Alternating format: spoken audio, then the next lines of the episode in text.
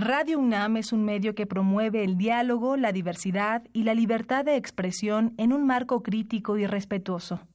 Los comentarios expresados a lo largo de su programación reflejan la opinión de quien los emite, mas no de la radiodifusora.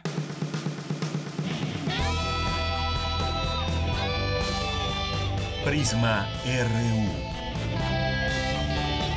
Relatamos al mundo.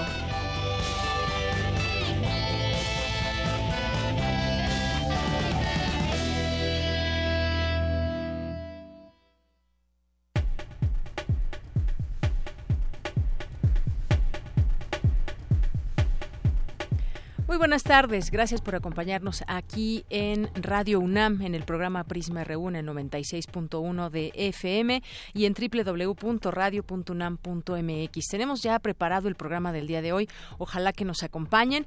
Vamos a hablar de los migrantes. Mi compañera Virginia Sánchez se dio una vuelta por allá donde se encuentran en la Magdalena Michuca y tuvo oportunidad de conversar con ellos, de eh, preguntarles acerca de este camino que han decidido andar hasta los Estados Unidos y bueno, esto en medio de elecciones en aquel país y en medio también de declaraciones de Donald Trump que hemos estado viendo en torno a los migrantes. Vamos a hablar de eso en este día. Vamos a tener una mesa de análisis y debate, nuestra segunda hora, sobre las parteras en México, el papel que desempeñan en el tema de las mujeres que están embarazadas y cuál es el, eh, cuáles son los elementos que ellas tienen también para certificarse como parteras. Vamos a tener aquí dos invitadas en vivo. Si tienen preguntas sobre este tema, por supuesto, háganoslas llegar a través de redes sociales en arroba PrismaRU o PrismaRU en Facebook o al 5536-4339.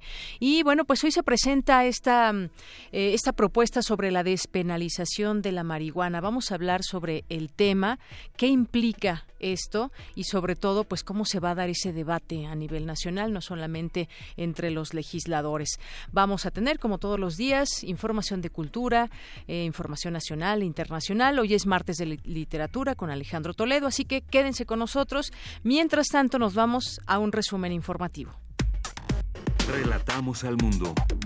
Relatamos al mundo. Continuamos, una con seis minutos y en este martes 6 de noviembre del año 2018, en nuestros temas universitarios, el rector Enrique Graue emitió un acuerdo para reorganizar la estructura administrativa de la UNAM y en unos minutos mi compañera Cristina Godínez tendrá los detalles. La digitalización de archivos históricos y su impacto en la historiografía sobre este tema nos hablará más adelante Dulce García. El promotor cultural Gerardo Estrada aborda con mirada sociológica los hechos e interpretaciones de lo que significaron en México y en el mundo las movilizaciones estudiantiles de 1968. Cindy Pérez Ramírez nos tendrá esta información. Entre 6 y 7 mil migrantes del éxodo centroamericano se instalan hoy en el albergue de Ciudad Deportiva Magdalena Michuca. Mi compañera Virginia Sánchez visitó este lugar y nos tendrá los detalles. En los temas nacionales, a partir de hoy se vivirán los momentos más difíciles por el desabasto de agua en la Ciudad de México y 12 municipios mexiquenses por los problemas que se registraron en las obras de mantenimiento en el sistema Cutzamala. La próxima secretaria de Gobernación, Olga Sánchez Cordero, presentó la Ley General para la Regulación y Control de la Cannabis para permitir el uso de la marihuana con fines lúdicos, médicos, científicos, entre otros analizaremos, como les decía, este tema. Y el presidente electo Andrés Manuel López Obrador se reunió hoy, esta mañana, con su futuro gabinete de seguridad para afinar la estrategia de pacificación del país que presentará esta semana. Después de 12 años, el sindicato minero logró que un tribunal federal liberara cuentas bancarias aseguradas durante las investigaciones que la Procuraduría General de la República llevó a cabo contra su líder Napoleón Gómez Urrutia. El INEGI informó que el índice de confianza del consumidor registró en octubre de 2018 un incremento mensual de 1.2%. Y en los temas internacionales, Estados Unidos celebra hoy unos comicios muy polarizados. Se trata de la elección legislativa con más participación de su historia. Mañana analizaremos los resultados y consecuencias con el doctor Raúl Benítez Manaut. Por ejemplo, una de las repercusiones para México, si los demócratas ganan la mayoría en la Cámara de Representantes y o el Senado, serían nuevos obstáculos para el nuevo acuerdo comercial con México y Canadá, según el diario The Wall Street Journal. Hoy en la UNAM, ¿qué hacer y a dónde ir?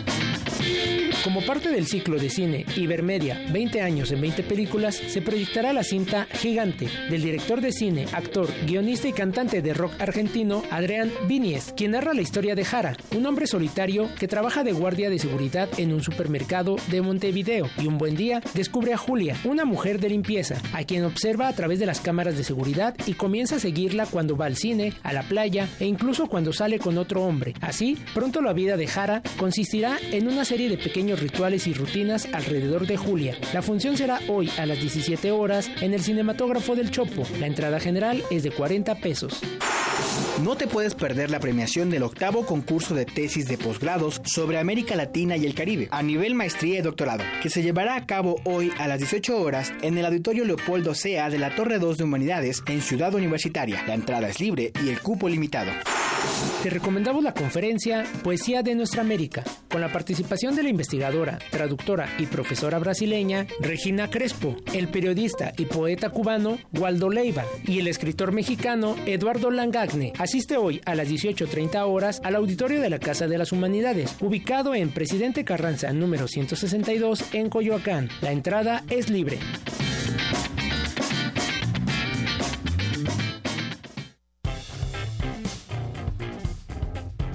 Campus RU. En nuestro campus universitario, mi compañera Virginia Sánchez nos tiene esta información que no precisamente es de información de universitaria, pero pues como universitarios también estamos interesados en lo que sucede en temas como este de la caravana migrante, donde sabemos que hay pues ya distintas caravanas al interior del país y la más grande o la primera que salió desde Honduras cruzando la frontera por México pues se encuentra actualmente ya en esta ciudad. Ahí está instalado un albergue especial donde pues se ha, se ha dispuesto de los servicios básicos para los migrantes. Y allá estuvo mi compañera mm, eh, Virginia Sánchez, que nos trae la información. ¿Qué tal, Vicky? Muy buenas tardes. Hola, ¿qué tal, Dayanira, auditorio de Prisma RU? Muy buenas tardes. Pues sí. ¿Qué tal este recorrido que hiciste? Este albergue instalado en el estadio Jesús Martínez Palillo, ahí en Ciudad Deportiva, en la Magdalena Michuca, pues Mira, te comento, arriba ahí a las ocho y media aproximadamente de la mañana, ¿no? Entonces pude ver como todo este movimiento eh, eh, previo, ¿no? Para la toma del desayuno. Entonces, bueno, hay tres desayunos, han establecido tres horarios para los tres alimentos, ¿no? De dos horas cada uno.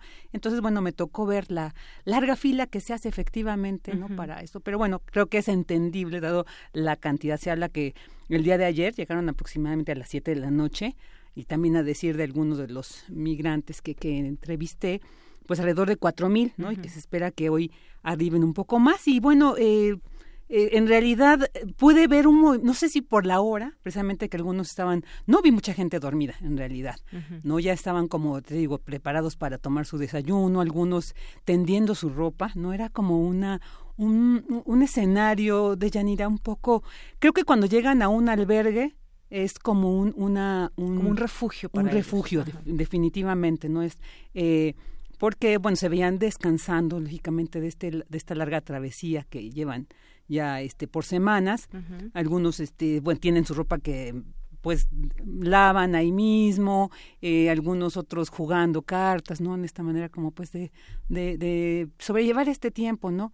Hay muchos niños, niños ahí jugando, eh, la mayoría de la caravana se integra por eh, jóvenes, hay muchos niños. Hay niños, claro, sí hay niños, no muchos, muchos, muchos, sí, como la mayoría creo que son jóvenes, creo que pertenecen a este sector. Hay gente sí adulta, pero no, no es tanta. Creo que la mayoría son jóvenes, la mayoría son hombres, ¿no? También hay mujeres, pero la mayoría se puede decir que son hombres. Eh, y bueno, de los que iba preguntando, también pues como hemos visto son de Honduras, ¿no? También, aunque de, de, otros, otros países también de Centro y Sudamérica, pero eh, la mayoría son estos jóvenes. También había eh, pues un bailarín ahí invitándolos a bailar y sí había gente pues tratando ahí como de a, esa temprana hora no de ejercitarse de, de bailar no a través de como yo creo que pues sobrellevar esta estancia que están apenas ahí eh, eh, iniciando no eh, aquí pues, ya en la Ciudad de México y bueno también pues pude ver en este recorrido algunos algunas está, módulos no de atención donde se les apoya como eh, por ejemplo hay un equipo de 120 personas del DIF del Sistema Nacional de Desarrollo Integral de la Familia que está integrado por psicólogos pedagogos y profesores y se me hizo muy interesante Jenea porque ellos organizan actividades lúdicas y recreativas para los niños. Y sí vi que efectivamente los niños creo que tienen esta necesidad no como pequeños que son.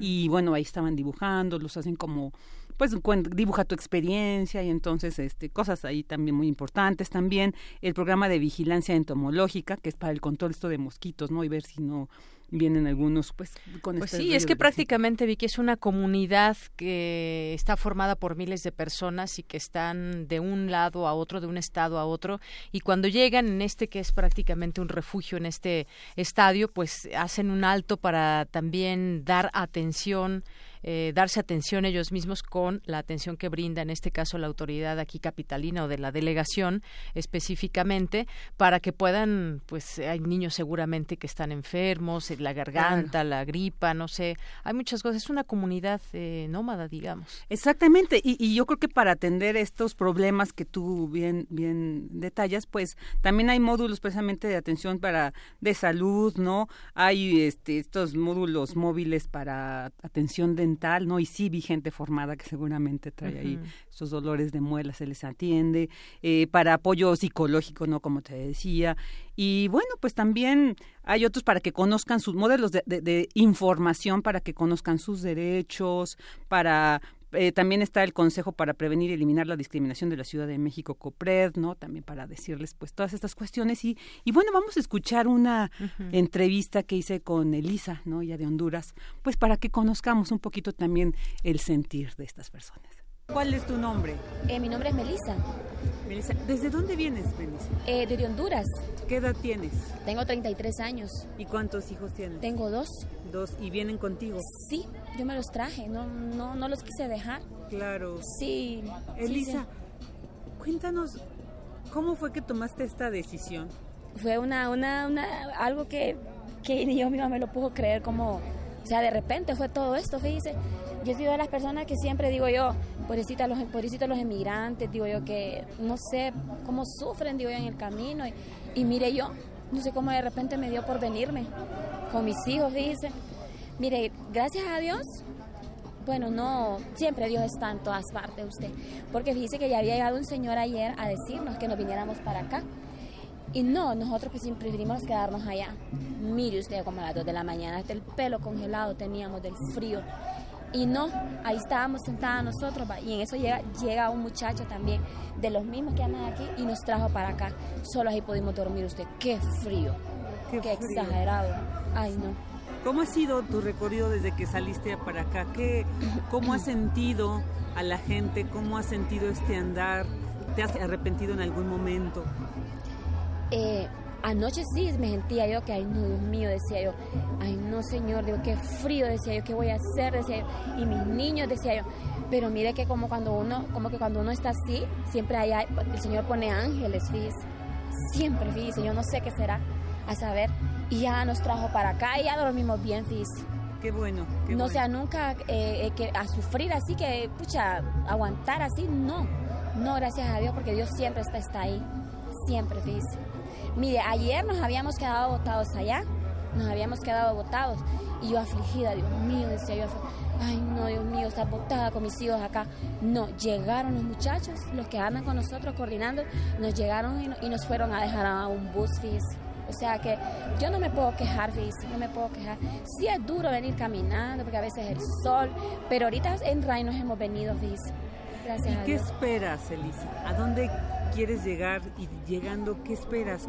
qué, planes tienes en tu vida después de haber iniciado toda esta travesía? Pues mire, yo, mi idea es llegar a Estados Unidos.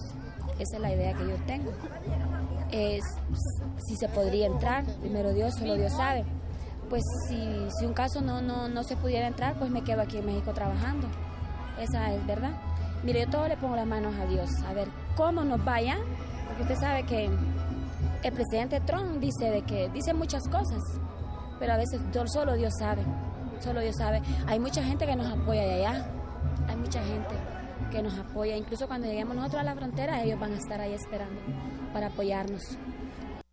Estuvo Melissa, ¿no? Que ella decía que además tuvo que salir de Honduras porque se quedó sin trabajo después también como de este hostigamiento que vivía y bueno, eh, también se quejan mucho, ¿no? De los maras, de que esta violencia que se ha generado con esta, pues no sé cómo llamarle grupo de delictivo, pero pues también como que ha sido de los motivantes. Y ahora escuchemos otra entrevista con Denis de Honduras también, el, que creo que nos permite ver estas historias que se conjugan y que motivan esta migración.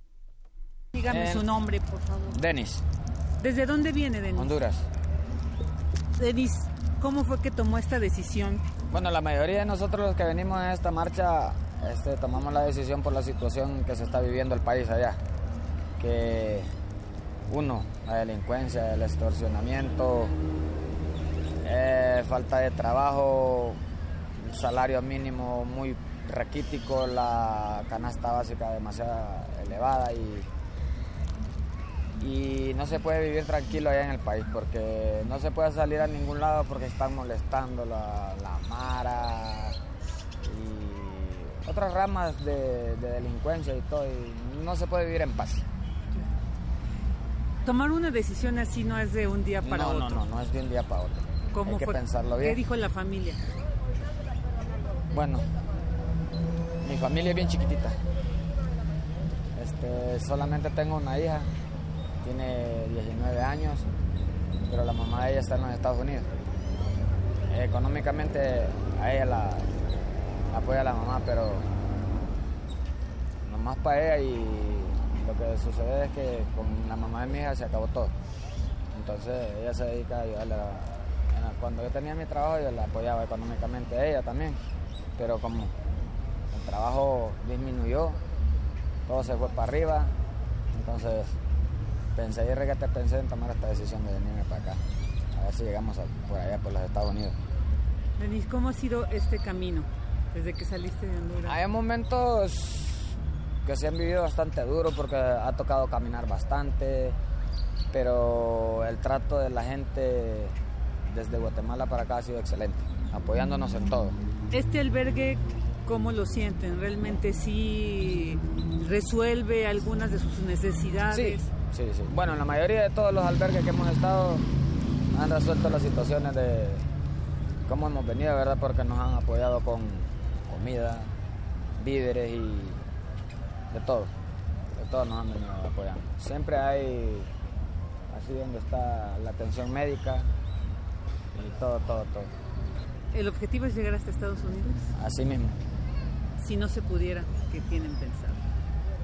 Mm, si no se pudiera, pues yo creo que vamos a tener que tomar la determinación de quedarnos por aquí, porque para volver a nuestro país no, no creo.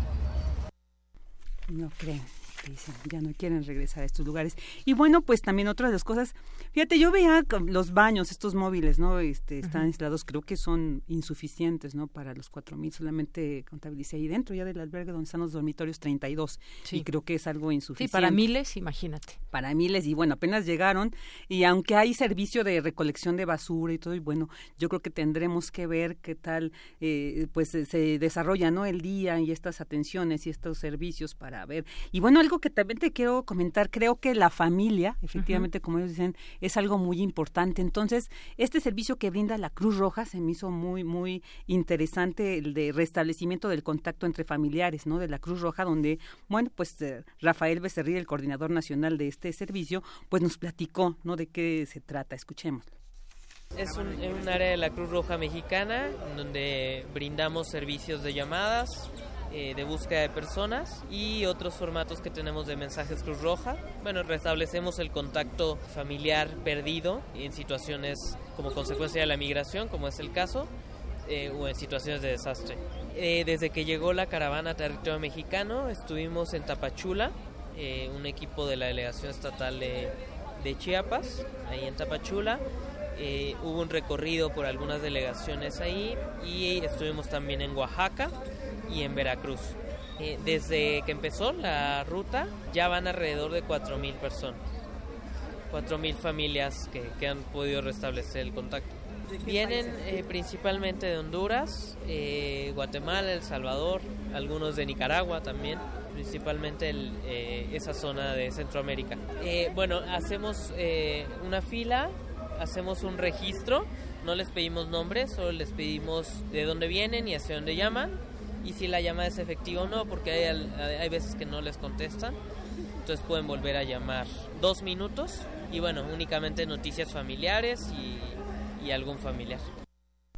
Porque decían si de repente están hablando con mensajes religiosos, políticos o de otra índole, pues les tienen que cortar porque es exclusivamente para el restablecimiento del contacto eh, entre familias. Y bueno, pues así un poco lo que pude observar con en este recorrido, eh, eh, no sé que se que sea insuficiente el espacio, no puedo decir que me, constó en esta visita, ¿no? sí, en algunos momentos se decía que ya estaba pues saturado este, este, sitio. Quizás si nos referimos a los servicios que no son eh, exactamente suficientes para todos, podría ser en este sentido, ¿no? Claro, porque el lugar es grande y creo que sí podrían adaptarse, pero efectivamente los servicios son los que se tendrán que atender porque son los que en un momento generan este conflicto.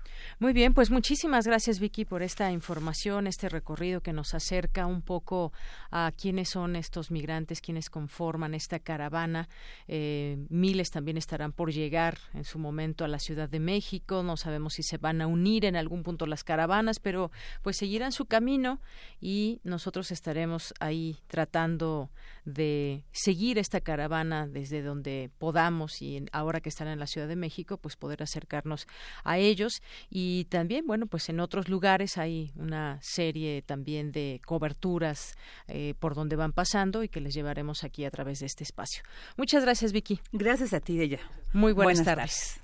Continuamos una con 25 minutos. Vamos a seguir hablando de este tema. Está ya en la línea telefónica Francesca Fontanini. Ella es responsable de comunicación de la Agencia de la ONU para los Refugiados de América Latina o en América Latina. ¿Qué tal, Francesca? Muy buenas tardes. Hola, buenas tardes. Pues te saludamos desde aquí, desde esta frecuencia de Radio UNAM, para platicar de esta caravana migrante de la Ciudad de México. Muchos de ellos, pues, eh, han tratado también de ser eh, persuadidos para que se queden uh, temporalmente en México. Eh, hay programas de gobierno que desde la Federación se ofertan o se ofrecen a los a los migrantes. Pero cómo ves tú todo esto que está sucediendo en nuestro país? ¿Qué atención están dando ustedes? ¿Cómo entendemos este problema desde esa perspectiva de la que ustedes trabajan? Eh, bueno, nosotros los desafíos, por supuesto, son eh, grandes porque no es la primera vez que México está recibiendo caravana, también en el pasado ha recibido caravana. El, el desafío actual es que se están recibiendo caravanas eh, de, con mucho, uh, de muchas personas eh, en varias partes ¿no? de, del país. Entonces, es responder a la asistencia a las necesidades humanitarias puntos, eh, eh, además en un periodo de tiempo eh, ¿no? bastante de breve. Em, eso, digamos, son los desafíos más grandes. Obviamente es importante en un principio de responder a, los, a la necesidad básica de estas personas es decir, agua, medicamento, eh, también eh, eh, procurarle un sitio donde pueden dormir, donde pueden descansar, donde pueden recuperarse de su herida, herida no solo física, ma herida también psicológica, sobre todo por, esto, por estos niños, porque hemos visto que hay muchas madres que valientes han salido sola con a cargo bebé y se han cargado ella misma durante el camino. eh, los, eh, sus hijos. Em, eh, todo esto para salir, eh, muchos de ellos, de la violencia, de la persecución, prefieren, digamos, arriesgar o encontrarse peligro durante el camino que volver a su país de origen, donde ahí para, para uno de ellos sería una sentencia, sentencia de muerte volver. Pero aparte de esto, que eso es la primera necesidad básica, muy importante en esto, ACNUR, digamos, está muy enfocado justo con eh, otro socio en informar a las personas sobre la posibilidad de pedir asilo en México, porque muchos de ellos no saben. De hecho hemos visto que una vez que las personas eh, tienen conocimiento de este derecho, súper importante, eh, porque le salva prácticamente la vida, están pidiendo asilo. Y, según también fuente del ministro del Interior, eh, a más de 3.200 personas han pedido asilo al momento en México en este breve lapso de tiempo. Entonces es muy importante explicarle cuáles son sus derechos y la persona de manera voluntaria eh, pedirá o menos la condición de refugiado, pero también en el pedir, en el realizar la condición de refugio, también ACNUR está apoyando eh, mucho eh, en ese sentido la COMAR, la Comisión Mexicana de Ayuda a los Refugiados, para, digamos, acelerar los, eh, procesos de, de, registro de las personas. Francesca, yo te preguntaría también eh, al respecto. Se ha estado haciendo entrega de un folleto a los migrantes, que son los pasos para solicitar el reconocimiento de la condición de refugiado en México. Con esto se tienen ciertas ventajas, pero hay que pasar ciertos eh, ciertos pasos para que pueda tenerse esa condición de refugiado. Eh, bueno, en primer lugar, creo que existe para todos este temor de regresar a su país y, bueno, pues se solicita la protección como una persona refugiada en México. Después se inicia la solicitud, se da la constancia, se llena eh, hay un visitante por razones es un visitante por razones humanitarias que ya comentabas, se llena un formulario, se pasa una entrevista y se da finalmente la resolución. ¿Qué tanta oportunidad, digámoslo así, tendrían los migrantes que se cuentan por miles ya en nuestro país para acceder a esta condición de refugiado en México? Mire, según la ley eh, mexicana, eh, hay son 45 días hábiles para conseguir una respuesta sobre eh, el estatuto eh, de refugiado menos. Entonces son alrededor de tres meses. Eh, ¿Alrededor de tres meses, perdón? Sí, 45 días hábiles, sí. Que, son, que corresponde más o menos alrededor de tres meses. Pero de centroamericano, en los últimos dos años, México ha reconocido la tasa de reconocimiento de refugio eh, de alrededor de un 63-64%, uh -huh. entonces una tasa, digamos, bastante alta. Pero como dice bien usted, eh, el proceso de refugio es un proceso muy meticuloso, muy serio, muy riguroso y muy responsable. Uh -huh. Por eso, a veces, cuando hay también eh, mh, acusaciones, eh, alegaciones, suposiciones eh, que los eh, refugiados, no me, no me refiero solo, solo en México, me refiero sí. también a otro contexto, a otro continente, son personas terroristas que traen violencia, non è il caso perché, repito, come bien ha dicho usted, las uh -huh. entrevistas son entrevistas por lo general muy individuales y muy rigurosas, donde se controlan -huh. todas las informaciones, todos los hechos que la persona ha reportado. Claro. E, en ese sentido, esas personas no son personas que traen la violencia, que traen el terror o la persecución, más son personas que han huido de todo esto y no pueden volver a todo esto. Y que finalmente, Francesca, existe la posibilidad de que se les niegue esa condición de refugiados y pues quizás muchos no quieran participar eh, de ser parte o de tramitar eh, este reconocimiento como refugiado. Ma es una decisión, eh, repito, depende del caso individual como uh -huh. se hace en todo el mundo. Entonces, sí, esto sí. Eh, dipende no, la decisión de cada estado, pero la tasa, digamos, en México es bastante alta de reconocimiento. Es alta. Muy bien. Bueno, pues Francesca Fontanini, te quiero agradecer mucho estos minutos aquí en Prisma RU de Radio UNAM para hablarnos de esta condición de refugiados en México y a qué tienen posibilidad los migrantes en nuestro país. Muchas gracias. Gracias. Muy buenas tardes. Francesca Fontanini, responsable de comunicación de la Agencia de la ONU para los Refugiados en América Latina. Pues sí, una situación que es difícil uh, para los migrantes y muchos se pueden acoger a esta condición y hacer sus trámites. Son varios, varios pasos que tienen que hacer hasta llegar al 7, que es la resolución y saber si es posible y en qué condiciones se quedan en México como refugiados. Claro que esta condición de refugiados pues les permite eh, estar eh, trasladarse libremente por el país. Ya con esta condición, pues no eh, se les puede detener por cuestiones migratorias, pero pues sí hay que hacer un trámite. Bueno, pues seguimos platicando, seguiremos platicando de esto y, un, y siguen surgiendo muchas eh, preguntas que seguiremos aquí analizando. ¿Cómo es que surgió la organización de miles de personas en, eh, en estos países, sobre todo ahí en Honduras, para que esta caravana de 200, 300 personas creciera tanto. Y bueno, pues nos remitimos también algunos documentos, algunas, eh, algunos textos periodísticos, como el que escribió Genaro Villamil en la revista Proceso, que habla justamente de cómo se gestó el multitudinario desplazamiento forzado y se habla de que empezó con un mensaje en Facebook que dio pie a la salida de 300 personas de San Pedro Sula en Honduras el 12 de octubre. Ahora son miles de hondureños, guatemaltecos y salvadoreños los que llenan los caminos en su afán de llegar a Estados Unidos en busca de una mejor vida. Son personas que huyen de las amenazas de las maras, del desempleo y el hambre y forman lo que el obispo Arturo Lona llama éxodo de dimensiones bíblicas. Y bueno, pues ahí hace un recuento de cómo se conformó esta caravana. Y por supuesto también hay un texto muy interesante de lo que pasan los migrantes al interior de nuestro país, migrantes que son secuestrados.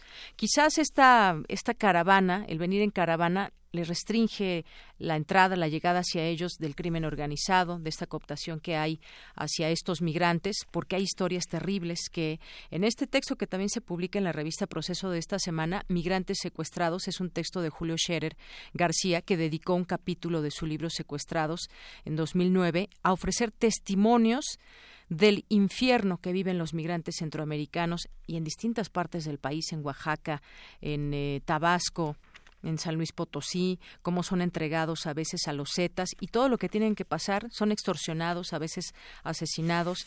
Cuando son extorsionados y ubican que tienen familia en Estados Unidos, pues hacen que llegue el dinero o los dólares de alguna manera. Así que esto es parte también de lo que significa ser migrante en nuestro país. Porque tu opinión es importante, síguenos en nuestras redes sociales, en Facebook como Prisma RU y en Twitter como arroba PrismaRU. Queremos escuchar tu voz. Nuestro teléfono en cabina es 55 36 43 39. Continuamos, continuamos aquí en Prisma RU, vamos con mi compañera Cindy Pérez Ramírez. Más allá de Tlatelolco, los movimientos estudiantiles de 1968. Platícanos, Cindy, muy buenas tardes. Deyanira, muy buenas tardes. Te saludo con mucho gusto y a ti y a todos los que nos están escuchando en Prisma RU. En el marco del ciclo Grandes Maestros, se llevó a cabo en la sala Carlos Chávez del Centro Cultural Universitario la charla Más allá de Tlatelolco, los movimientos estudiantiles de 1968, impartida por Gerardo Estrada, exintegrante del Consejo Nacional de Huelga y sociólogo por la Facultad de Ciencias Políticas y Sociales de la UNAM, quien explicó que a fines de los 60 los estudiantes cuestionaron todo. Vamos a escucharlo.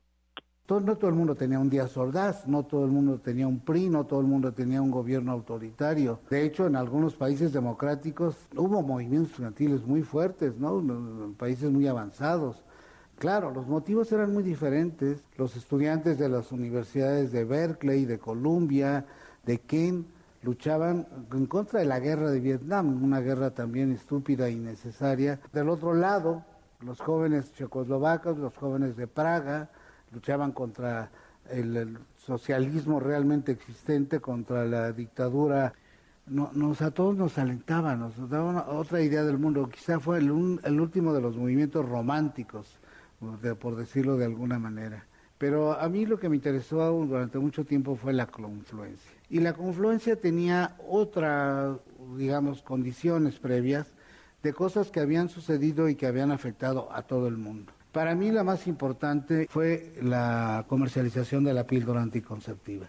Si la revolución sexual de los 60 fue verdaderamente una revolución, eso sí fue un cambio en la historia, que nos ponía a cuestionar todos los valores que hasta entonces habían sostenido a la sociedad occidental. El también académico recordó que el discurso que diera el entonces rector Javier Barrosierra el 1 de agosto confirió a los universitarios conciencia social.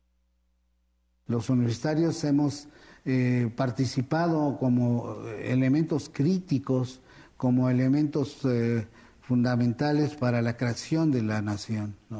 México no hubiera sido lo que es si no hubiera habido esa universidad, si no hubiera habido esta universidad. Y aquí se formaron los ingenieros que construyeron los puentes, las presas, etcétera, que durante los años 30 le dieron una mínima infraestructura a, nuestra nación, que la unieron a través de las carreteras. Aquí se formaron los economistas que comenzaron a crear el Banco de México, la banca central, le han dado cierta estabilidad a la vida económica del país, aunque a veces interrumpida por los caprichos presidenciales ¿no? de Echeverría y López Portillo. ¿Qué combinación? Por un lado, tenemos un destino en nuestras manos, un destino que se nos ha conferido, una responsabilidad social y política, y por otro lado, la nación nos ha dotado de la formación necesaria. Somos privilegiados, somos producto, todo, cuando, en 1968 solo el 1% del total de los mexicanos tenía acceso a la educación superior. Deyanira, en el marco del 50 aniversario del movimiento estudiantil, volvió a circular la obra del doctor Gerardo Estrada, 1968, Estado y Universidad, Orígenes de la Transición Política en México, título esencial para estudiar la relación UNAM-Estado. Una recomendación para todos nuestros radioescuchas.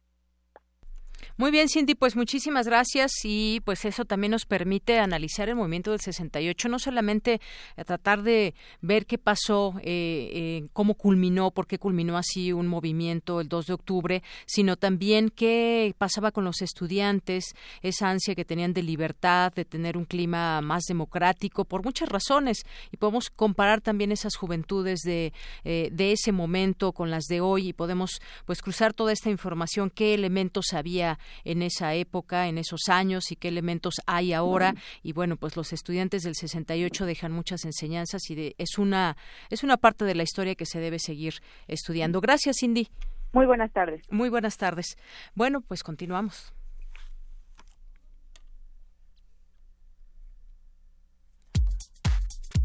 Tu opinión es muy importante. Escríbenos al correo electrónico prisma.radiounam@gmail.com. Relatamos al mundo. Relatamos al mundo.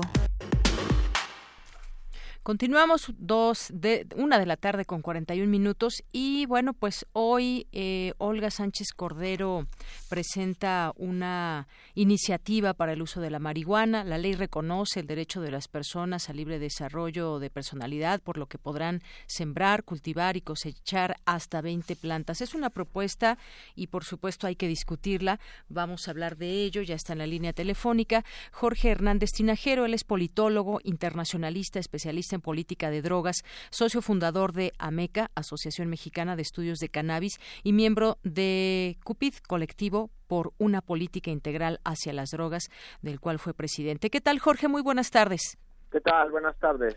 Bueno, pues yo quisiera que platiquemos sobre esta iniciativa que se plantea ahora y que, pues bueno, sin duda es polémico por, las, por muchas razones y porque sabemos que en muchos temas la sociedad mexicana se divide, pero aquí quizás lo que debemos destacar es cuál sería lo conveniente o cuál sería, pues sí, lo conveniente para la sociedad y también para ir atacando este tema del narcotráfico. Cuéntanos cuál es tu punto de vista sobre esta iniciativa. Eh, bueno, eh, mira, yo eh, acabamos de leer la iniciativa, digamos, completa apenas hoy, que hoy fue eh, hecha pública. Eh, en términos generales, me parece que es una, una, iniciativa muy positiva para el país en muchos sentidos. es una es una iniciativa que, en primer lugar, pues reconoce derechos que la Suprema Justicia recientemente eh, eh, formó jurisprudencia al respecto de ellos eh, y con lo cual, bueno, de algún modo u otro eh, se reconoce que durante décadas los derechos de eh, muchísimas personas en México han sido violentados por leyes que justamente invaden la esfera de los derechos privados de las personas. Eh, me parece que no es menor, esto es un gran avance social con independencia de que se trate en este caso del cannabis. Sin embargo, bueno, pues la, la Suprema Corte estipuló que el Estado tiene límites con respecto a las decisiones que toman adultos, este, sin que estos afecten a terceros, y los justifica, digamos, aludiendo al libre desarrollo de la personalidad y a la autonomía personal como valores intrínsecos a la dignidad humana en el sentido de que nosotros como adultos, mientras eh, no aceptemos a tercero, podemos decidir sobre nosotros mismos lo que más nos convenga. Claro, y justamente ahí, Jorge, nace esta polémica social, digamos. Ahora, en su papel de senadora, eh, la futura secretaria de Gobernación, Olga Sánchez Cordero, pues da este paso adelante en la regulación de la marihuana, que ya no solamente tendrá fines medicinales, sino también recreativos. Ahí justamente se genera esta libertad, a ver si quiero fumar o no, eso lo decido yo, eh, con una iniciativa que contempla desde la creación de cooperativas hasta la de un instituto que emita los lineamientos para el uso de esta sustancia y sus derivados. Y bueno, pues ahí ya hay puntos muy específicos como esto del Instituto Mexicano de Regulación y Control de Cannabis.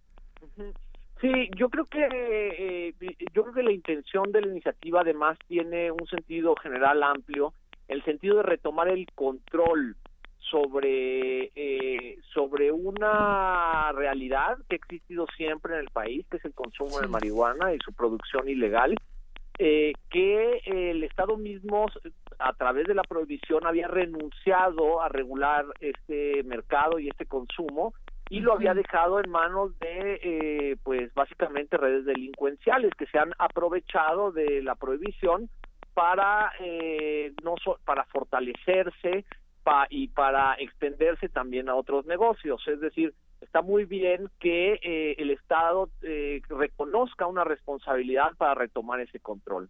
Ahora, los detalles en los que, digamos, ya la iniciativa entra, yo creo que hay unos muy positivos, es decir, por ejemplo, por primera vez se reconoce que el cultivo privado sin fines de comercio es una alternativa que los usuarios tenemos no solo al mercado ilegal, porque antes no teníamos ninguna alternativa al mercado ilegal, sino también a un potencial mercado legal.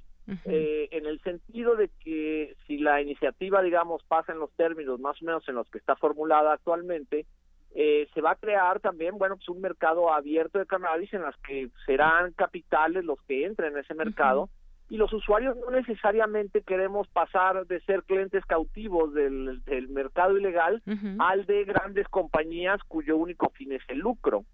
Entonces, bueno, yo creo que ahí se abre un espacio muy interesante a través de esto que llaman cooperativas. Eh, me parece que el término no es el mejor, dado que las cooperativas, eh, las cooperativas en la ley eh, pueden tener eh, fines de lucro, cuando aquí se estipula que las asociaciones de cultivo, yo prefiero llamarles asociaciones de cultivo, carecen de fines de lucro y está muy bien, porque lo que hacen es que eh, es un grupo de adultos que se juntan para cultivar y para distribuir el producto del, de ese cultivo entre ellos mismos sin que haya un mercado abierto. Claro. Oye, Jorge, y además, bueno, uno se puede preguntar, nos preguntamos, ¿con qué objetivos nace, nace esta iniciativa? Porque, bueno, estamos hablando de un, de un país en donde el tema del narcotráfico, pues es un tema a atacar y es un, un, un tema que estuvo en su momento eh, eh, pues en los discursos de los en su momento candidatos hoy tenemos ya a un candidato eh, que ya es presidente electo y entonces bueno pues esto va también dirigido a tratar de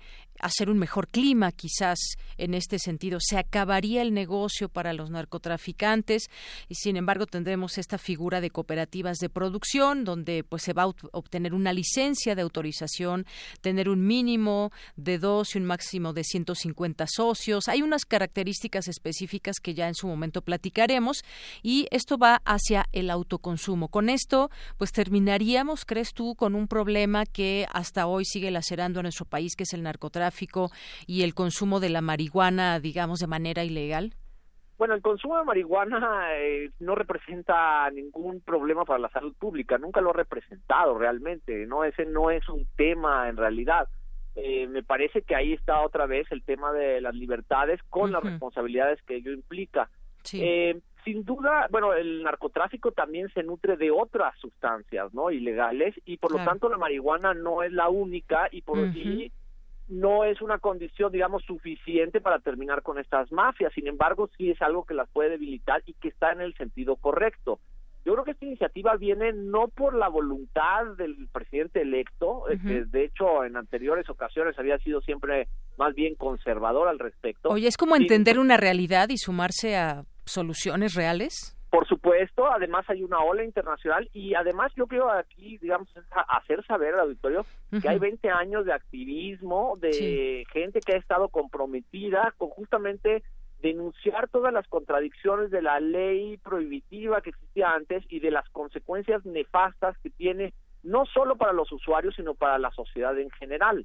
Entonces, yo creo que más bien lo que estamos viendo es la cristalización de un trabajo de la sociedad civil que lleva ya muchos años en esto y que por primera vez el poder político de algún modo u otro reconoce que hemos tenido razón en muchas de las cosas que hemos dicho y bueno, pues está empezando a actuar en consecuencia. A mí me parece eso, la verdad, muy positivo a pesar de pues detalles que vemos también en la ley que todavía nos generan ciertas dudas, ¿no? eh, esta idea de que tiene que haber un registro, por ejemplo, anónimo, dice un registro, no sé cuáles sean las características de ese registro anónimo, no entendería yo porque porque nos explica por qué tendría que haber eso, o sea, por qué tengo que yo registrarme para ejercer un derecho. Claro. Este, digamos, hay, hay una cosa que se menciona como que está prohibida la promoción indirecta, que no entiendo qué es lo que eso signifique. Es, muy explícita al decir que la publicidad no está permitida, lo cual me parece muy bien y debería incluso de extenderse esa prohibición a la promoción del alcohol y del tabaco, que sí está permitida.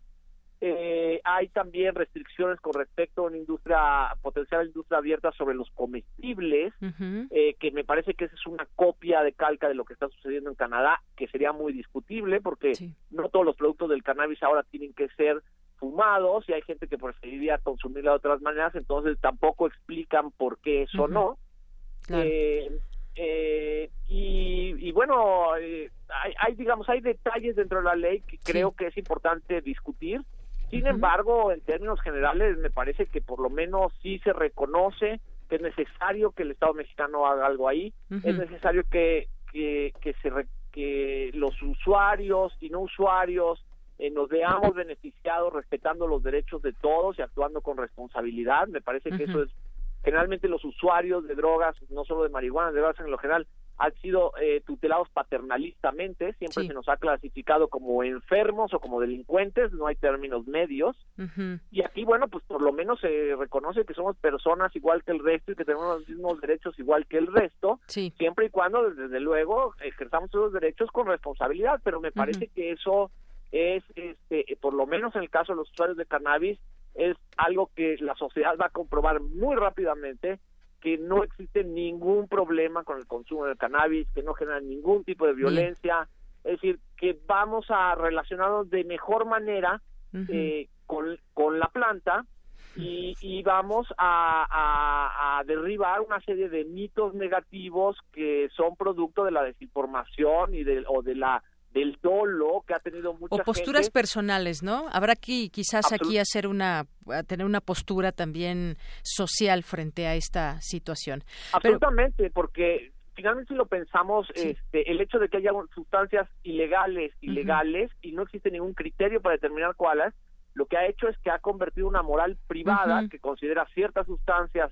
eh, digamos legítimas y otras no en política pública. Y aquí el Estado está recuperando una suerte más bien de su carácter laico, que es algo que constitucionalmente está ahí. Claro, y se vale proponer, hacer propuestas de ese tipo. Pues habrá que seguir discutiendo esto. Está ahí ya la propuesta, hay que leerla todos detalladamente y poder tener una opinión y seguir debatiendo este tema, no solamente ahí entre los legisladores.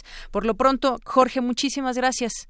De qué, hasta luego, eh, un gusto y espero que pronto podamos hablar ya de realidades más concretas. Claro que sí. Muy buenas tardes. Buenas tardes. Gracias, Jorge Hernández Tinajero, politólogo e internacionalista. Relatamos al mundo. Relatamos al mundo.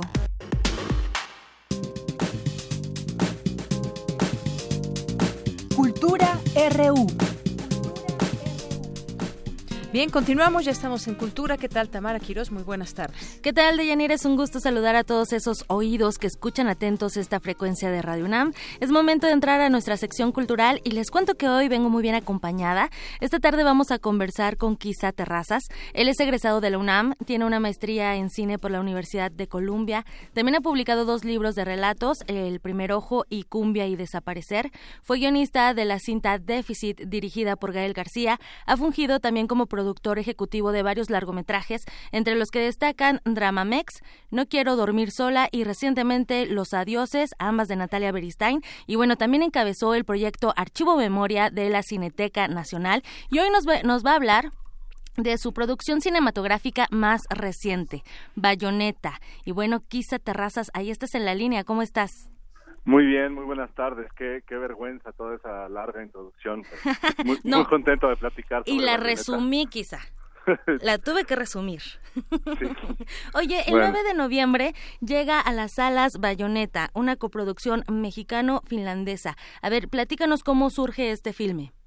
Pues mira, eh, fue una, como todo buen proyecto, surge de conversaciones, este, junto con eh, uno de los productores de la película, como con el otro guionista, Rodrigo Márquez Pizano y Rafael Ley, este, hablamos sobre, ¿cómo se llama? Sobre la necesidad de quizá explorar como eh, el tema del boxeo en el panorama desde el, desde una película actual, ¿no? Este, en el cine eh, pensábamos que pues México tiene pues esta gran tradición de boxeo eh, y no solo de boxeo sino de cine alrededor del boxeo de literatura alrededor del boxeo y queríamos como pues conectarnos con esa tradición y así fue como digamos ese fue el germen inicial de esta película Claro, no olvidemos que México ocupa el segundo lugar con más campeones mundiales de boxeo, solo detrás de Estados Unidos.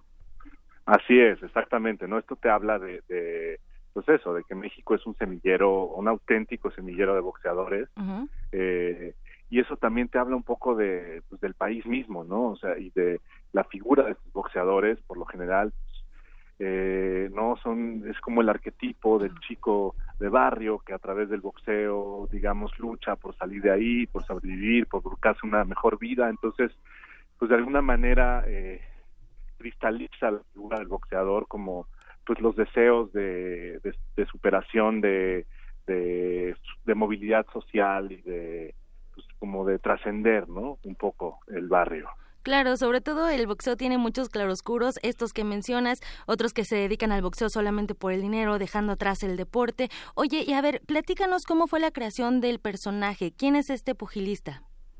Pues mira, este, este boxeador, eh, cuyo apodo es Bayoneta, que le da el título a la película, este es un es un boxeador oriundo de Tijuana como otro gran uno de los lugares donde donde salen más campeones de boxeo este que por digamos razones que no conocemos termina eh, digo que no conocemos al principio termina trabajando y viviendo perdido en una ciudad de Finlandia no este esto de dónde vino, pues un poco a raíz de algunas investigaciones que hicimos, como de casos de algunos boxeadores que habían estado trabajando como sparrings en Europa, ¿no? Nunca en un lugar tan lejano y tan extremo como lo es Finlandia, pero sí en, en otros países de Europa Occidental.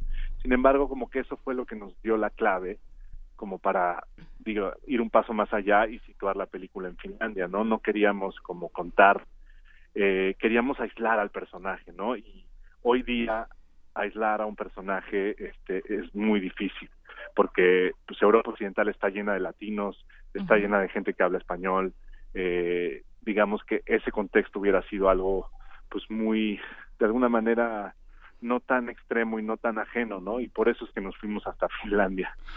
Oye, y también, bueno, pues es un cruce entre culturas y tradiciones, ¿no? Eh, eh, un mexicano en Finlandia, además con, con diferentes climas, con diferentes pues todo diferente.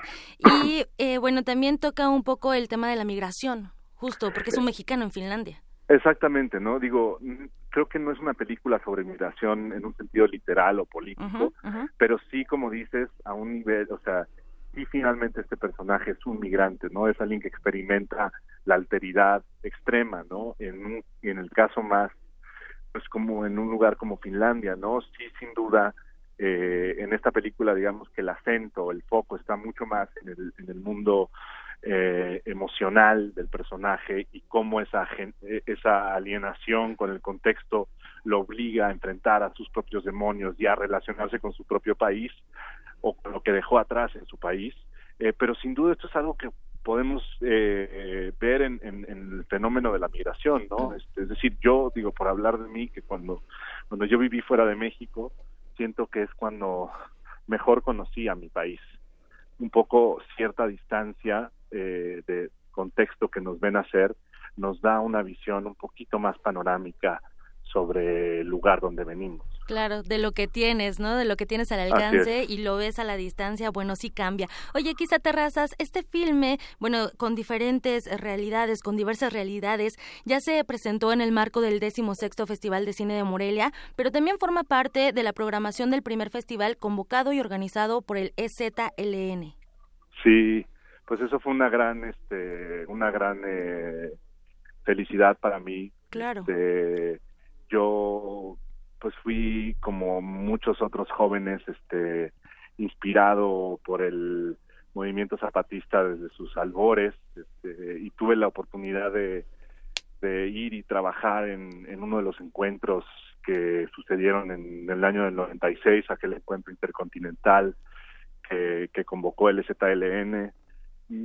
Y, pues los zapatistas han sido parte de mi educación sentimental, política y, siguen siendo para mí pues de alguna forma una una brújula no y este como que hace unos meses justamente hace tres hace como unos cuatro o cinco meses tuve la chance de mostrar otra película que hice que se llama Lengo, un documental sobre rap en el contexto del conversatorio eh, que convocó el ZLN después de muchos años de estar un poco en silencio, un poco sin hacer nada hacia afuera eh, convocaron este conversatorio y fui a San Cristóbal y mostramos la película y como que regresar y mostrar ya digamos mi trabajo porque yo estuve ahí cuando pues tenía 19 años no apenas estaba estudiando mi carrera eh, entonces pues tiene para mí una gran como resonancia eh, el hecho de que una película se vea así. Y además eh, súmale como este asunto de, de las culturas no es una película mexicana rodada en Finlandia hablada en inglés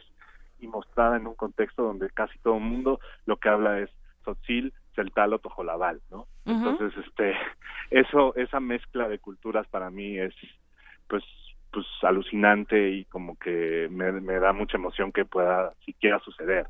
Claro, lo importante es compartir. Yo creo que, que, eso también es importante y nos hace, bueno, llegar a llegar muy lejos, ¿no? Cuando compartes llegas muy lejos y bueno, esta no es la excepción. Hay un gran elenco en esta película, así que a partir del 9 de, de noviembre podemos conocer la historia de Miguel Galíndez Bayoneta. Así es, el 9 de noviembre estrenamos eh, en 300 en 300 copias en más de 46 ciudades de, de, México, así que yo creo que todo el mundo, si les interesa el boxeo o si quieren pues entrar en un viaje emocional interesante, este pues échenle ojos y si algo les llama la atención, este vamos a estar seguramente en un cine cercano a ustedes. Excelente, muchísimas gracias Kisa Terrazas, director de Bayoneta, por acompañarnos esta tarde en este espacio de Prisma Reu. Muchas gracias a ti, Tamara, y buenas tardes. Te deseamos mucho éxito con esta película. Hasta luego. Gracias. Chao. Deyanira, bueno, pues ahí nos vamos. El 9 de, de, noviembre vámonos a ver esta película. ¿Por qué no? Es una muy buena opción cinematográfica. Les deseo que tengan una excelente tarde. Muchísimas gracias, Tamara. Gracias a ustedes que nos escuchan. Son las dos con dos minutos y nos vamos a un corte y volvemos a la segunda hora de Prisma RU. Prisma RU. Relatamos al mundo.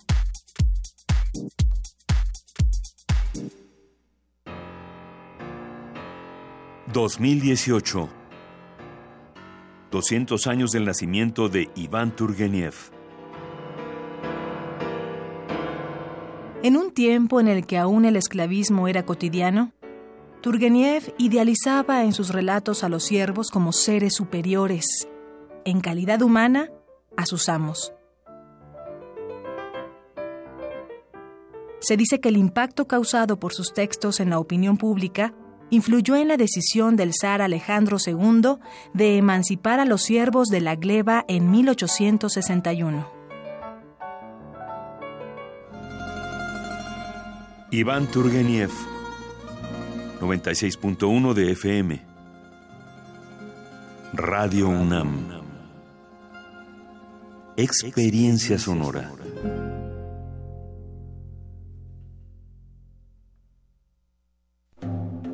En el año 420 a.C., un hombre pasaba horas tratando de resolver los enigmas orgánicos del ser humano. Hoy, Gracias a él, lo último sobre investigación y salud llegará a tus oídos.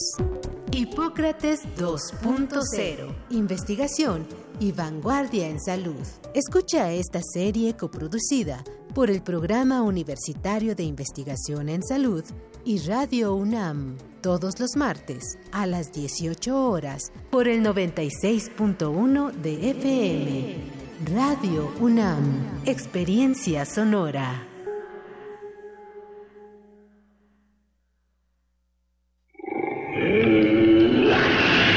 En la UNAM se escriben historias de éxito. En Fundación UNAM hacemos que estas historias sean posibles ya que becamos anualmente a más de 68 mil universitarios. Súmate 5340-0904 o en www.funam.mx. Contigo hacemos posible lo imposible. PRD, Izquierda Hoy. Somos la izquierda que se identifica con las y los jóvenes, convencidos de lo que creemos, porque cuando dicen desigualdad, reclamamos igualdad. Cuando dicen jerarquía, reivindicamos la equidad. Cuando imponen control, decimos respeto a la diversidad. Y cuando hay abusos, exigimos nuestros derechos, los de todas y todos, sin distinciones. Estas son nuestras causas, es la actitud con la que vivimos. Hoy es nuestro tiempo y estamos seguros de una cosa. Somos la izquierda de hoy. El Centro de la Imagen exhibe la muestra Africaamericanos, integrada por 400 imágenes históricas de destacados archivos, así como producciones contemporáneas de más de 70 reconocidos artistas. La exhibición resalta la riqueza cultural de las comunidades afrodescendientes de 16 países de América Latina, como México, Cuba, Haití, entre otros. Africaamericanos está abierta en el Centro de la Imagen, Plaza de la Ciudadela número 2, Centro Histórico. La entrada es libre.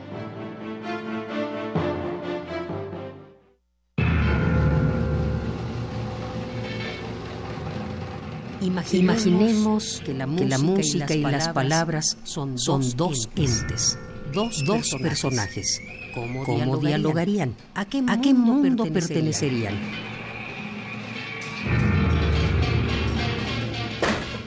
¡Juntos, perros! No.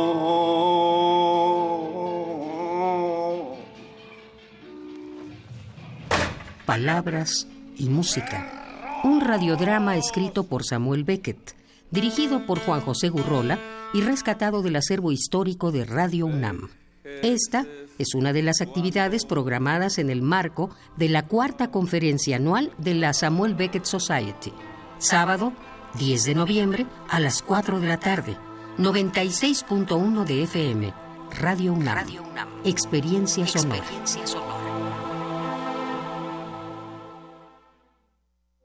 Queremos escuchar tu voz. Nuestro teléfono en cabina es 55 36 43 39. Porque tu opinión es importante, síguenos en nuestras redes sociales, en Facebook como Prisma RU y en Twitter como arroba PrismaRU.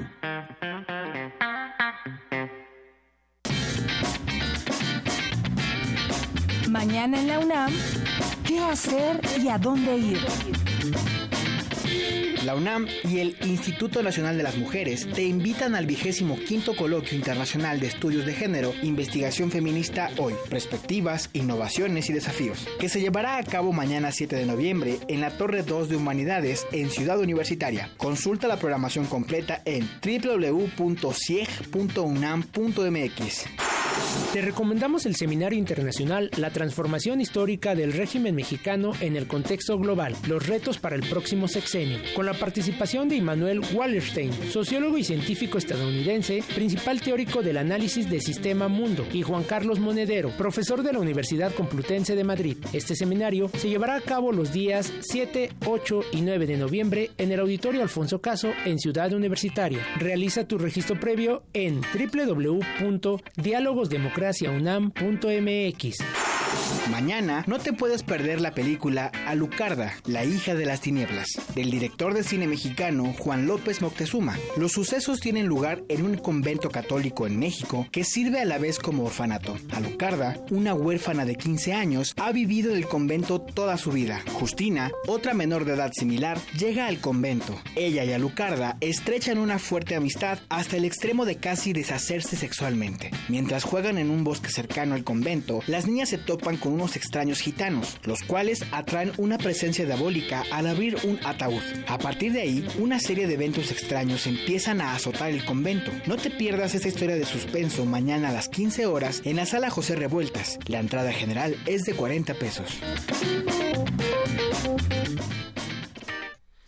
Continuamos dos de la tarde con ocho minutos. Gracias por seguir acompañándonos aquí en Radio UNAM en el 96.1 de FM y en www.radio.unam.mx. Gracias y saludos a quienes están presentes en redes sociales arroba PrismaRU o PrismaRU en Facebook y también estamos en el 5536-4339.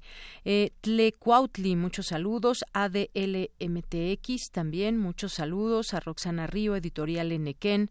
A Lupis Jiménez que nos escribe por aquí también a Juanjo M., a Eddie Eddy, El Sarco Iquetecuani, Guerrero, Paloma G. Guzmán, Aarón Barreto, que nos dice, recomiendo el libro de Rafael Ramírez Heredia, La Mara.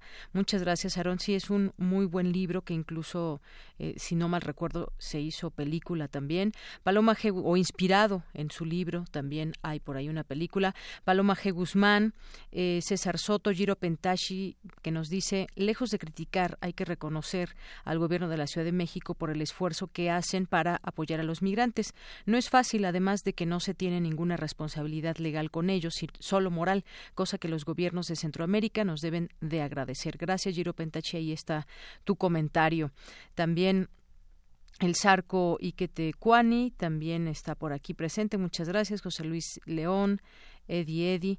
Muchas gracias a todos los que se sumen aquí con nosotros a esta red social. José Luis Sánchez también que nos envía aquí información sobre el tema del agua, el corte de agua que pues se extenderá hasta el sábado, hasta el sábado, cosa que no se había previsto cuando anunciaron esta suspensión del servicio y bueno, pues a experiencias que hemos tenido anteriores, pues muchas de las veces después de que ya se restablecieron las cosas o que hay las pruebas es cuando viene realmente fuerte este tema o este problema del agua que aún no llega a las casas. Beca Ganesh también, muchos saludos. A Eu Navarro también. Eh, y bueno, a todos los que estén por aquí también. Muchas gracias. Vamos a continuar con la información. Fortalece y moderniza la UNAM su estructura administrativa. La información con mi compañera Cristina Godínez. De Yanira Auditorio de Prisma RU, buenas tardes. El rector Enrique Graue emitió un acuerdo para reorganizar la estructura de la UNAM, cuyo propósito es el de fortalecer la coordinación y calidad en la gestión institucional y el impacto de sus funciones en los ámbitos escolar, académico y administrativo, así como para desarrollar e impulsar políticas universitarias en materia de prevención y atención de riesgos. Entre los puntos del documento se establece que los programas estratégicos en que se sustenta la visión de la universidad sean traducidos en acciones concretas como la protección a los derechos humanos de todas las personas que integran la comunidad universitaria. La adecuada vigilancia del campus, la optimización de los recursos, resalta la pertinencia de crear la Secretaría de Prevención, Atención y Seguridad Universitaria en sustitución de la Secretaría de Atención a la Comunidad Universitaria. Las Secretarías General y de Desarrollo Institucional se reorganizan en sus funciones y estructuras administrativas. La Oficina del Abogado General cambia su denominación a Oficina de la Abogacía General. Las funciones de la extinta Secretaría de Atención a la Comunidad Universitaria se transfieren a las Secretarías General de Desarrollo Institucional y de Prevención, Atención y Seguridad Universitaria. La Dirección General de Orientación y Atención Educativa y el Programa de Vinculación con los Egresados de la UNAM se transfieren a la Secretaría General. La Dirección General del Deporte Universitario se transfiere a la Secretaría de Desarrollo Institucional. Desaparece la Coordinación de Vinculación Institucional y se crea la Coordinación Universitaria para la Sustentabilidad, adscrita a la Secretaría de Desarrollo Institucional. También se elimina la Coordinación de Colecciones Universitarias Digitales y se crea la Dirección General de Repositorios Universitarios, adscrita la Secretaría de Desarrollo Institucional. Las Direcciones Generales de Atención a la Comunidad, de Atención a la Salud, de Prevención y Protección Civil y de Servicios Generales y Movilidad se transfieren a la Secretaría de Prevención, Atención y Seguridad Universitaria. Desaparece la Dirección General de Prevención y Protección Civil y se crea la Dirección General de Análisis, Protección y Seguridad. El acuerdo general precisa que los asuntos que requieran interpretación normativa serán resueltos por la persona titular de la Oficina de la Abogacía General. La reestructuración se efectúa para consolidar la presencia de la UNAM a nivel nacional e internacional y para garantizar su calidad institucional a través de procesos sistemáticos de planeación y evaluación. Deyanira, este es mi reporte. Buenas tardes. Gracias, Cristina. Muy buenas tardes. Vamos ahora con mi compañera Dulce García. Estuvo ayer en una lectura de poesía donde estuvieron Luis García Montero, director del Instituto Cervantes, y Waldo Leiva, Premio Casa de América de Poesía Americana 2010. Adelante, Dulce.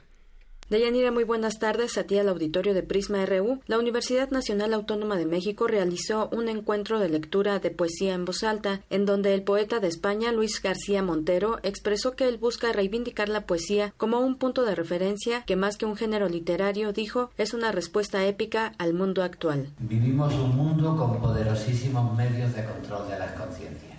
Eh, hay homologación de las conciencias y hay una dinámica de vida basada en la velocidad que nos hace a todos caer en la trampa que Antonio Machado eh, observó ya en los años 30 eh, cuando le dijo a sus alumnos, tened cuidado que la libertad no está en poder decir lo que pensamos, sino está en poder pensar lo que decimos.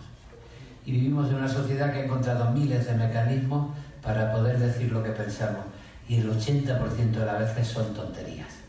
La gente opina de todo, no sabe de nada, no piensa lo que dice y después además en el vértigo no se hace responsable de la propia opinión. Luis García Montero leyó un poema que se titula El dogmatismo es la prisa de las ideas. Aquí, junto a las dunas y los pinos, mientras la tarde cae en esta hora larga de belleza en el cielo y hago mío sin prisa el rojo libre de la luz, pienso que soy el dueño del minuto que falta para que el sol repose bajo el mar. También estuvo presente el poeta Baldo Leiva de Cuba, quien interpretó lo siguiente. El fin no es tocarlo, sino perseguir el sueño.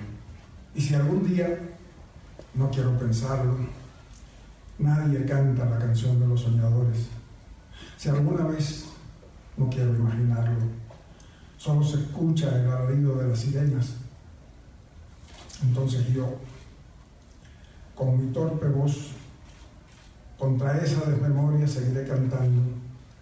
Y estoy seguro, eso quiero creer, que alguien cuyo recuerdo ignoro todavía, se levantará de las aguas para sumarse al coro. Hasta aquí el reporte. Muy buenas tardes.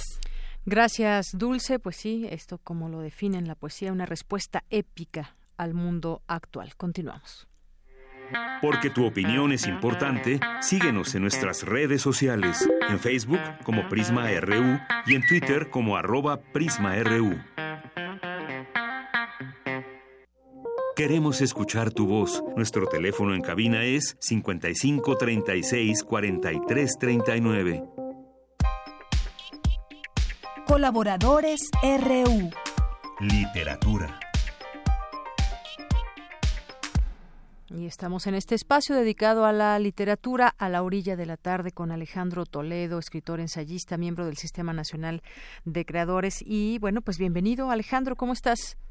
Muy bien, Deyanira, ¿cómo te va? Bien, muy bien, muchas gracias. Pues platícanos, Bonilla Artiga Editores rescata un Peter Pan.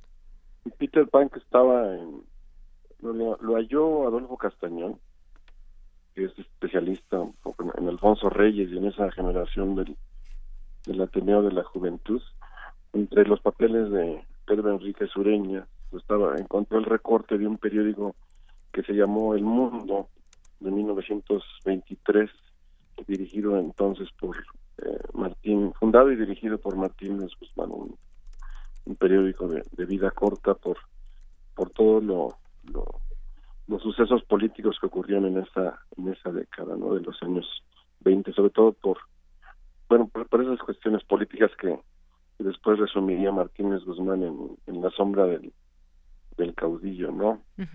Hay que recordar que esa generación del Ateneo de la Juventud, bueno, es una generación de, jóvenes muy brillantes que de pronto se vieron, eh, pues les llegó la ola de la, digamos, de la historia, ¿no? La revolución.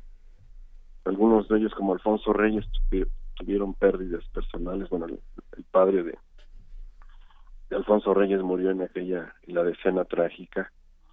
Y este y de todos modos pese a todos esos sobresaltos intentaron eh, hacer como una especie de revolución paralela en lo en lo educativo o en lo intelectual no y por ejemplo los los proyectos de Vasconcelos eh, esto de, diseminar bibliotecas por todo por todo el país de crear colecciones como aquella biblioteca verde y otras tenían la idea de, que a través de la literatura podía eh, civilizarse, digamos, o pacificarse al, país, ¿no? Ahora lo que se reparte son tabletas y computadoras, pero yo, yo siento que sería más benéfico volver al, a los viejos formatos y repartir eh, libros, ¿no? Porque la, las computadoras te sirven para muchas cosas, pero no te crean hábitos lectores, ¿no? Entonces, este, eh, y en ese contexto fue invitado este escritor dominicano Pedro Enrique Sureña, que, tuvo una participación como muy rica, pero que también la, la historia política terminó por echarlo del, país y, llevarlo a Argentina. Y este, entonces publicó en 1923 su traducción del, del, del Peter Pan de J.M. Barney, que estaba en, en ese en ese periódico en, en, recorte se le encuentra eh, Adolfo Castañón y la propone para esta colección de, de Artigas Bonilla Artigas que hicieron una edición bastante bastante agradable con, con ilustraciones que no que no revelan mucho de los personajes sino más bien como de la atmósfera que se va viviendo un poco algo algo ilustraciones un poco misteriosas, sugerentes de Rodolfo Arana. Y este y, yo, yo lo ubico dentro de este contexto, digamos, de, de educar a través de la buena literatura o acercar los buenos libros a, la, a los niños y crear este generaciones de, lectores, ¿no? La, la traducción tiene sus, este, bueno, es, la de Peter Pan es una historia como muy representada y muy este con muchas variaciones sobre todo en el, cine no entonces es este es agradable volver al, origen del cuento que fue que fue primero una obra de teatro y después una adaptación novelizada de esa de esa historia donde todavía no se, se nombran digamos en español por primera vez ciertas cosas como el, lo que conocemos como el país de nunca jamás aquí se llama la tierra de nunca, nunca, nunca, por ejemplo, ¿no? Los personajes casi todos tienen sus mismos nombres, Campanita o Tinkerbell o los niños perdidos, ¿no? Y está también la raíz de esto que, que se llama el, el síndrome de, de Peter Pan, que es el, el miedo a crecer. Entonces yo aparte un parásito que es muy claro sobre esto, dice, dice Peter Pan, dice yo no quiero crecer, yo no quiero ser grande, quiero ser siempre niño y jugar y divertirme. Por eso me escapé y me fui a vivir donde viven las hadas, ¿no? En el epílogo que escribió Adolfo Castañón, él, él dice que hoy, que no solo es un síndrome, sino que ahora hay una generación a la que se llama la generación Peter Pan de treintañeros, dice, que no tienen trabajo formal y que viven con sus padres, ¿no? También se les conoce como ninis, que ni estudian y trabajan, no sé. Es una variación del, del síndrome, ¿no? Porque el síndrome, como lo estableció la psicología, creo que es esa, este, este miedo a, a crecer y que está como muy claramente expuesto en el, en el relato, ¿no? Incluso con ciertas cuestiones como de sensualidad, esto de que jueguen a, a ser el padre y la madre eh, Wendy y, y Peter, ¿no? Cuando se instalan en la tierra de, que te digo que aquí se llama del nunca, nunca, nunca, nunca, nunca, ¿no?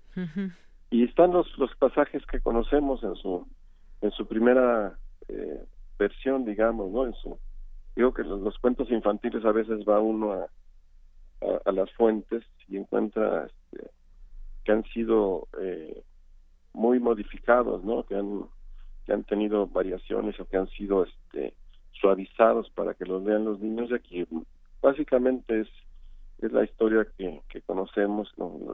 A Garfio, por ejemplo, aquí lo nombra Pedro Enrique Sureña el capitán Gancho, ¿no? Que es pues, básicamente lo, lo mismo, ¿no? Este, Entonces es, es, una, es un regreso, digamos, en esta edición de Bonilla Artigas al, al cuento original y un rescate que hace Adolfo Castañón de, entre los papeles recortes de periódico se encontró esta primera traducción que debe ser la primera que se hace al español del, del cuento de, de J. M. Barry, ¿no? Entonces yo lo ubico primero en este esfuerzo de esa generación del Ateneo que junto con los militares eh, eh, intentaron, digamos, en paralelo, digamos, tratar de pacificar al país y civilizarlo con la con la literatura, traduciendo ellos o, o este eh, proponiendo ediciones que, que fueran de, consumo popular, ¿no? De, los de los buenos libros, ¿no? Y luego en esto, pues es que es este como modelo de, de, la psicología que crea el personaje de Peter Pan, que es uno va leyendo entre líneas y encuentra estas esta como este, eh, digamos disyuntiva que se crea en la, adolescencia entre el miedo a crecer y también la el, encuentro con con las mujeres no sí. Es muy chistoso el juego este que establecen entre Wendy y Peter Pan entre de confundir dedal con beso. Entonces de pronto el narrador dice que se estuvieron intercambiando dedales cuando cuando pudo haberse sido que se intercambiaban besos pero como hay un juego de palabras que permite que que ocurra la situación y que no que no cause demasiados este, escándalos muy bien. Bueno pues como siempre es una edición, es una edición agradable digamos que de la de Bonilla Artigas documentada con te da la información eh, Castañón de cómo fue el hallazgo y la comenta también Miguel de, de Mena en, en, un posfacio del editor. ¿no? Oye, pues, para, sí.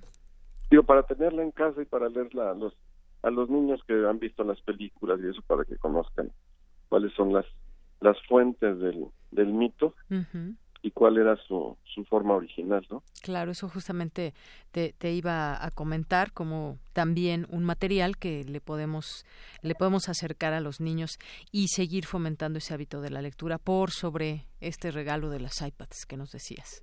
En las computadoras y los iPads que luego distraen más que que abstraer o que y entretienen pero pues sería muy bueno que a la par también pues alleguemos a hacer les alleguemos lecturas y qué mejor que en libros, porque ya sé que se puede leer a través de a través de la computadora, a través del iPad, pero pues qué mejor que hacerles llegar también los libros. Pues como decía Cricri, en, los libros siempre se aprende cómo vivir mejor. claro que sí. Bueno, pues Alejandro, muchísimas gracias como siempre. Que estés muy bien. Igualmente, hasta luego. Un abrazo a Alejandro Toledo, escritor y ensayista, miembro del Sistema Nacional de Creadores de Arte. Relatamos al mundo. Relatamos al mundo.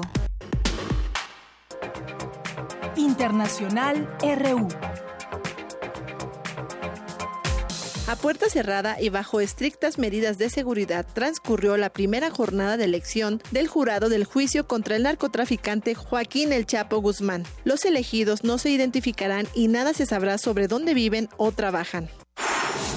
El mes pasado, la Comisión Europea rechazó el presupuesto presentado por el gobierno italiano porque iba en contra de las normas fiscales comunitarias. Si no modifica sus presupuestos, Italia podría ser sancionada, explicó el comisario de Asuntos Económicos, Pierre Moscovici. Nunca estuve a favor de las sanciones, son siempre un fracaso. Un fracaso para el país sancionado y supone también una sanción a las reglas, porque muestra que no funcionan o que no han logrado un consenso. Quiero diálogo, pero repito, las sanciones podrían ser finalmente aplicadas si no alcanzamos un acuerdo dentro de la normativa común. China está preparada para dialogar con Estados Unidos sobre la guerra comercial. Delegados de alto nivel de los dos países se reunirán el próximo viernes en la capital estadounidense para hablar de seguridad y diplomacia. Habla su portavoz Huao Chun-yin.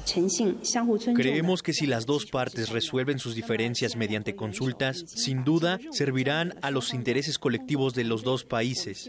Y es lo que la comunidad internacional espera ver. Por supuesto, este tipo de consultas tienen que basarse en principios como la justicia, la confianza y el respeto mutuo.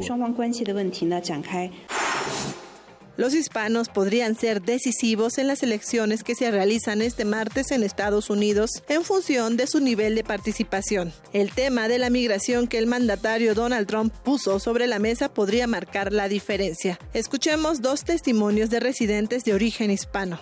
La inmigración tiene que ser organizada, no de forma así de que, que un grupo de personas coja y diga, no, vamos para, Estados Unidos y ya, vamos para adentro. No, no, no, no. Es como cualquiera va a entrar a tu casa. No, vamos para, tu casa. No, güey, güey, güey, güey. Tú le dices, ok, organizadamente. Tú puedes entrar, tú no puedes entrar. Quizás Trump lo que no tenga buena es la forma de expresarse, pero Trump is the best. Me parece que la retórica que tiene este presidente no es justa. Me parece que los emigrantes de este país merecen un poquito más de respeto. No somos ladrones, no somos delincuentes. Llegamos aquí a este país para trabajar. Y si llegamos a este país para trabajar, y creo que los emigrantes merecen un respeto, lo cual el presidente no lo tiene.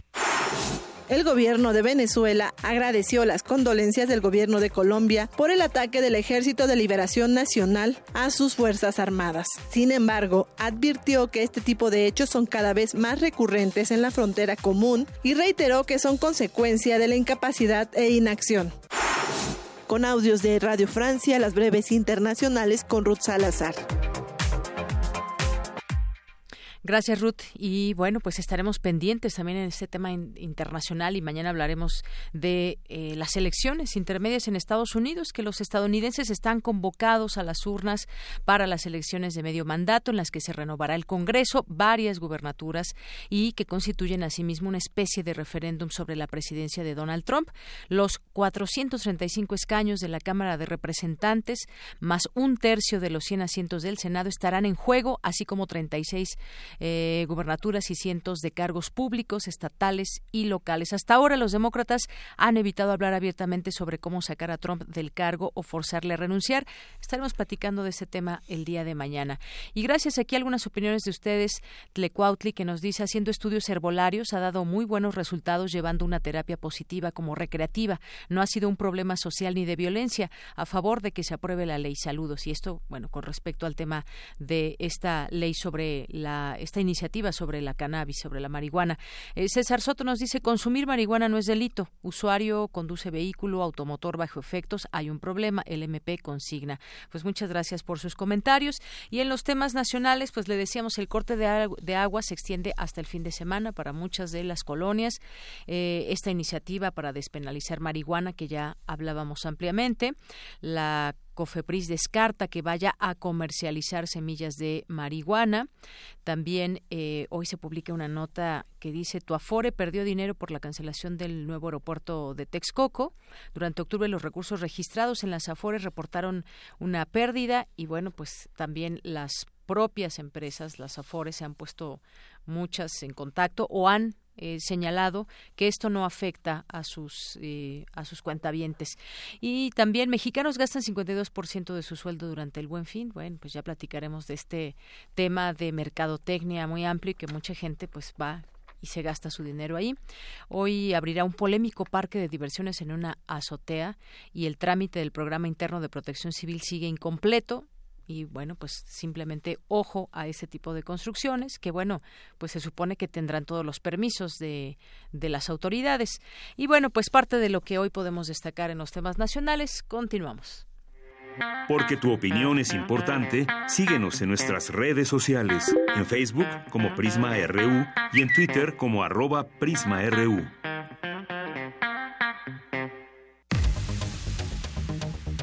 Debate RU. Bien, continuamos dos de la tarde con 32 minutos, como le habíamos dicho al inicio del programa y desde ayer le decíamos también que tendríamos hoy una mesa de análisis para hablar sobre el tema de las parteras. ¿Qué decir de las eh, de las parteras? Esta atención del parto en México, el desarrollo de la partería que tiene además una larga historia en México y que pues se comienza con la práctica ancestral de las parteras tradicionales en casi todo el país y a pesar de ello hasta el día de hoy eh, ni las parteras tradicionales ni las profesionales han tenido el debido reconocimiento ni un espacio de actuación claramente definido dentro del sistema de salud. ¿Por qué? Y bueno, pues nos dimos a la tarea de eh, buscar dos invitadas que, con las cuales pudiéramos hablar de ese tema. Eh, tenemos aquí a Sofía Reynoso Delgado, que es profesional de trabajo social de la Escuela de Salud Pública de México. Actualmente funge como secretaria del Comité Promotor por una Maternidad Segura en Jalisco. ¿Qué tal, Sofía? Bienvenida. Gracias, muy amable. Buenas tardes. Y está con nosotros también Alma Ochoa, que es coordinadora de comunicación en el Comité Promotor por una Maternidad Segura en México. El Comité Promotor por una Maternidad Segura, fundado en México en 1993, tiene como misión mejorar las políticas, los programas y los servicios de salud materna. Las dos estuvieron participando este 5 y 6 de noviembre en la reunión nacional Mujeres al Centro, Salud Materna y Desigualdades Sociales, una agenda, agenda impostergable en México. Bienvenida, Alma. Hola, ¿qué tal? muchas gracias por la invitación y buenas tardes a todas. Bueno, pues yo decía ese tema de la atención del parto en México que es necesaria eh, para todas las mujeres que eh, tendrán un hijo y que se está formando dentro de ella, pero ¿en qué punto, en qué momento, en qué lugar dejamos a la partería eh, tradicional, profesional, porque pues no, no, no sé qué porcentaje, pero un porcentaje muy alto, pues no, no acude con una partera, por ejemplo, para dar seguimiento a su embarazo o cuando ya va a, eh, a tenerse un parto. ¿Cómo podemos ir enfocando este, este tema? Sofía. Bueno, eh, gracias. Eh, pues efectivamente ya ahorita ha habido una vamos a ver un distanciamiento de alguna manera en el sentido de la, de la cercanía con las parteras. ¿Qué es lo que ha sucedido? Que la medicina eh, de alguna manera ha ido ganando terreno, la parte medicalizada del parto. Eh, si escuchamos de manera, pues con las eh, amigas, con la comadre, se fue a aliviar. El embarazo no es una enfermedad. El embarazo es se un... Fue la luz, se fue a aliviar se fue a aliviar, pero no es ninguna enfermedad. Eh, entonces, eh, sí, como lo comentabas al principio ancestralmente, bueno, pues en, en, en, los espacios, las poblaciones, las ciudades pequeñas, la atención era de la partera. La partera era esta compañía y es sigue siendo esta compañía hacia la mujer, este, acompañando a esta otra mujer que está teniendo esta vivencia tan importante y tan trascendental en su durante el embarazo, no solamente cuando va a tener el parto. Exacto, no solamente cuando va a tener el parto, es una compañía permanente y bueno, se viene un cambio importante, este, con la medicalización, en donde ya entra totalmente el el especialista, ¿no? El, el, antes era el médico, el médico familiar, este, ahora es el ginecobstetra y, y, bueno, este acompañamiento de la partera, pues se viene a, viene a, dar una, una importante distancia. Y no solo durante el embarazo, el parto y el posparto, sino que las parteras, tanto tradicionales, bueno, ellas dentro de su, de su formación ancestral, ¿no? y de todos estos conocimientos heredados, pero las parteras profesionales están capacitadas y cumplen con las competencias necesarias para brindar acompañamiento en términos de salud eh, reproductiva, planificación familiar. Una partera puede darte acompañamiento a ti, a mí, a cualquier otra mujer, pensando, ayudarme a decidir qué métodos anticonceptivos puedo usar, cuáles son mis opciones, no tan solo para las mujeres que quieren tener hijos, ¿no? Para las que ya están embarazadas, sino para cualquier otra mujer que no está pensando en, más bien que está pensando en no tener hijos ahora, una partera es una opción. Bueno, ¿y por qué, si lo ponemos eh, en términos, eh, digamos, muy, pues muy reales, normalmente uno se puede pasar el teléfono del ginecólogo y cuál, quién te atendió durante tu embarazo, durante tu parto, pero no, no hablamos tanto de ese tema de las parteras. Sabemos que sí, por supuesto, hay muchas opciones ahora también, pero ¿por qué se ha dejado de lado, digamos, este lugar a las, a las parteras? Normalmente, como decía, eh, nos pasamos el teléfono del, de la ginecóloga, del ginecólogo, pero no de la partera.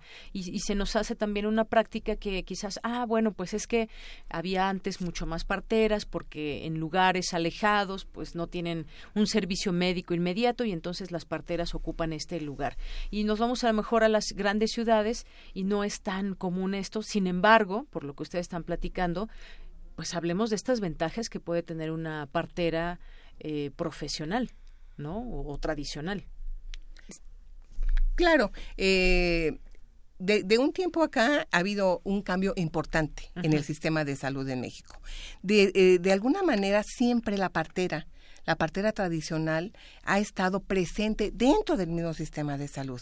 O sea, eh, en este caso, por ejemplo, el Centro Nacional de Equidad y Género y Salud Reproductiva eh, es el responsable de esta capacitación, de ese tener al día a las parteras tradicionales.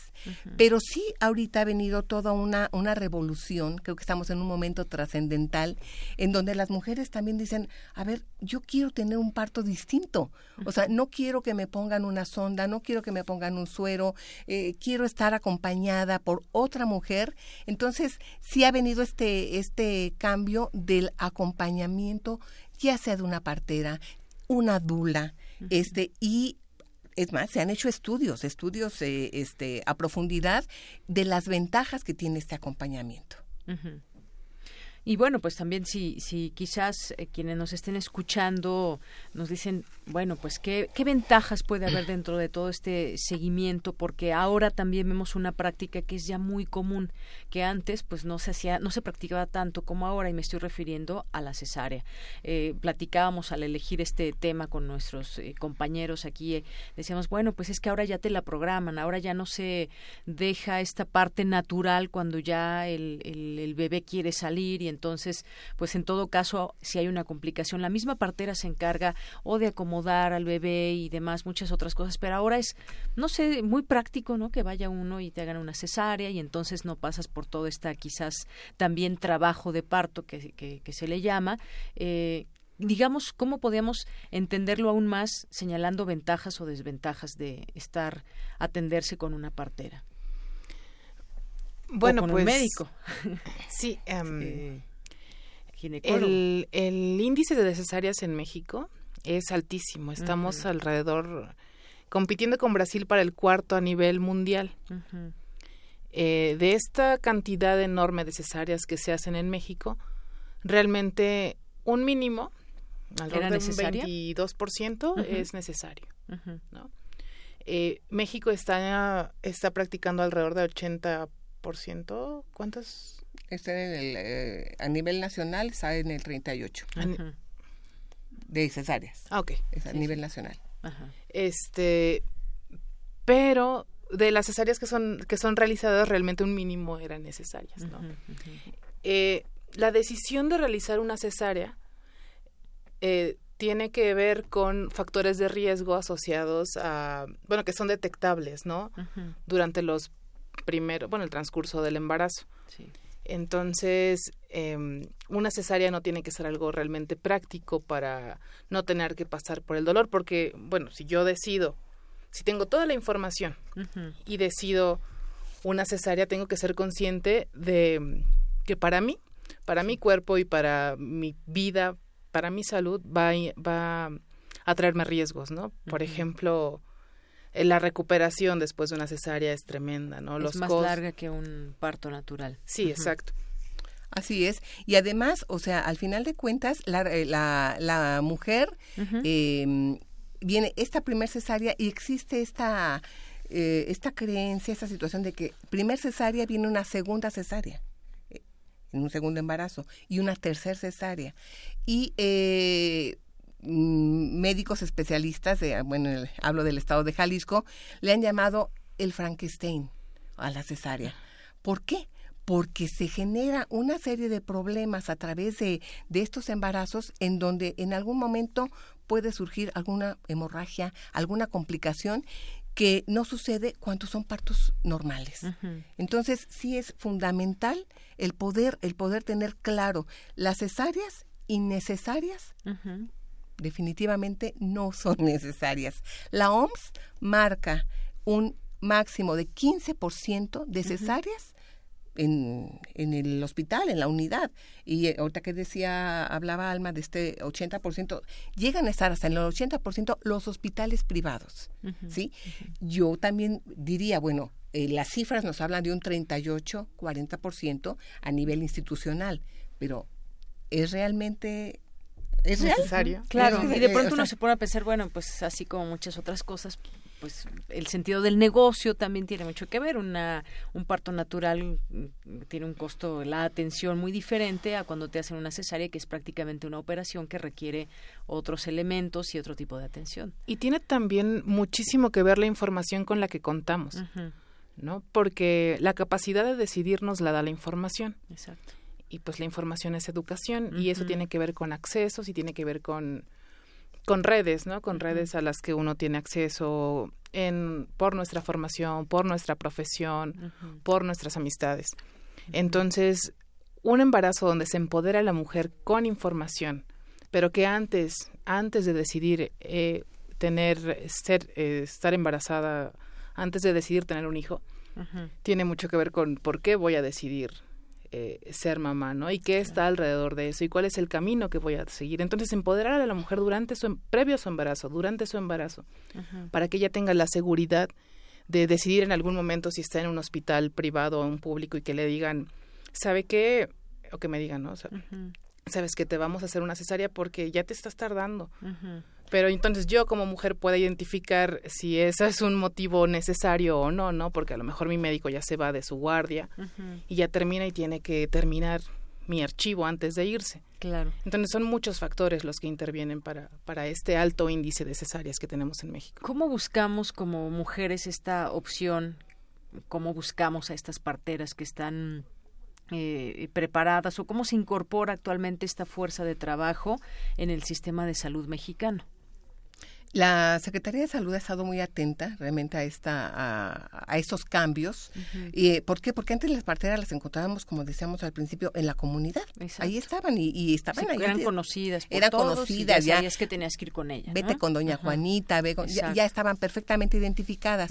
eh, ahorita lo que se, ha estado haciendo, bueno, dándole continuidad a la capacitación, pero a, su vez han venido como otras, eh, otras eh, profesiones que tienen que ver justamente con esta atención de, del parto. Pueden ser las, las técnicas en, salud perinatal, las enfermeras eh, especialistas, perinatales, en fin, o sea, se dan una serie de, de, otras em, profesiones en donde creo que, que, tendría el sistema de salud la capacidad, quizás es poco a poquito, porque tampoco eh, decimos que tenemos todo, pero sí poco a poco se podría tener esta capacidad, pero sí se requiere, y creo que este es un momento muy, muy especial, tenemos, estamos ante un cambio de, de, gobierno, y justamente en esa reunión en la que estamos ahorita participando, pues se le está dando a conocer a representantes del gobierno. De, hay participación del Centro Nacional de Equidad, Género y Salud Reproductiva, hay presencia de representantes del gobierno próximo, el, del equipo de transición, entonces desde la sociedad civil, desde eh, las 64 organizaciones que componen el Comité Nacional, estamos teniendo un diálogo horizontal que es algo que no se había visto con los equipos de transición anteriores y, y, es un parteaguas importante para poner sobre el tema, la sobre la mesa, la partería como una opción para mejorar la calidad de la atención que, con, la que cuentan, con la que cuentan las mujeres mexicanas.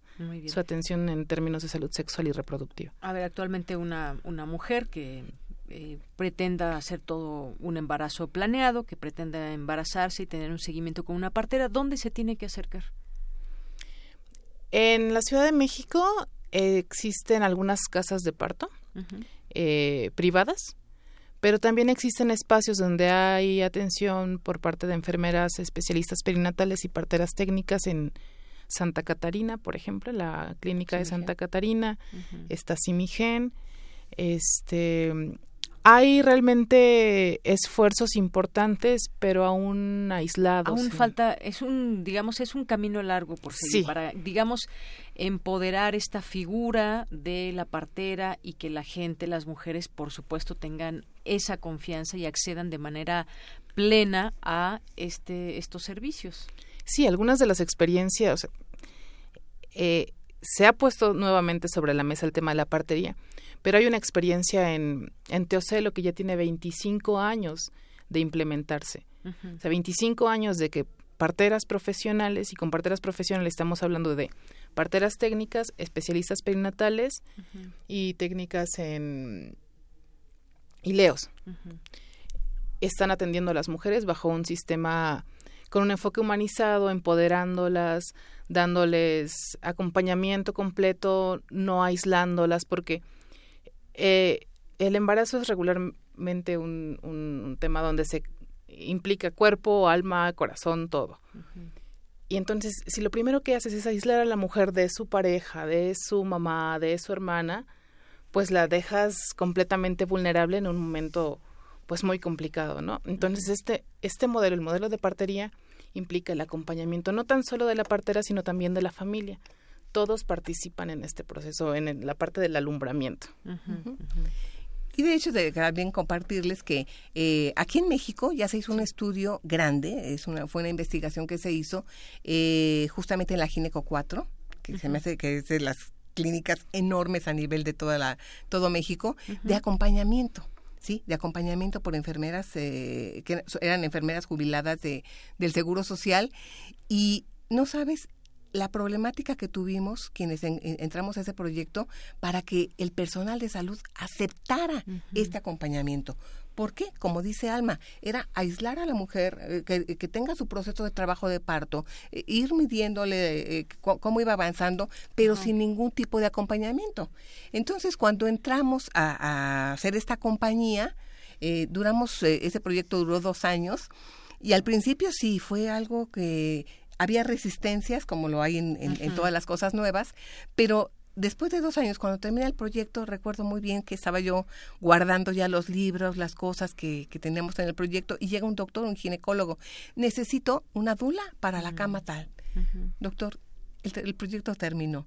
O sea, finalmente creo que es algo que tenemos que buscar los espacios y que eh, el, sistema de salud tenga esta apertura para, para brindarles a las mujeres cosas nuevas. Claro.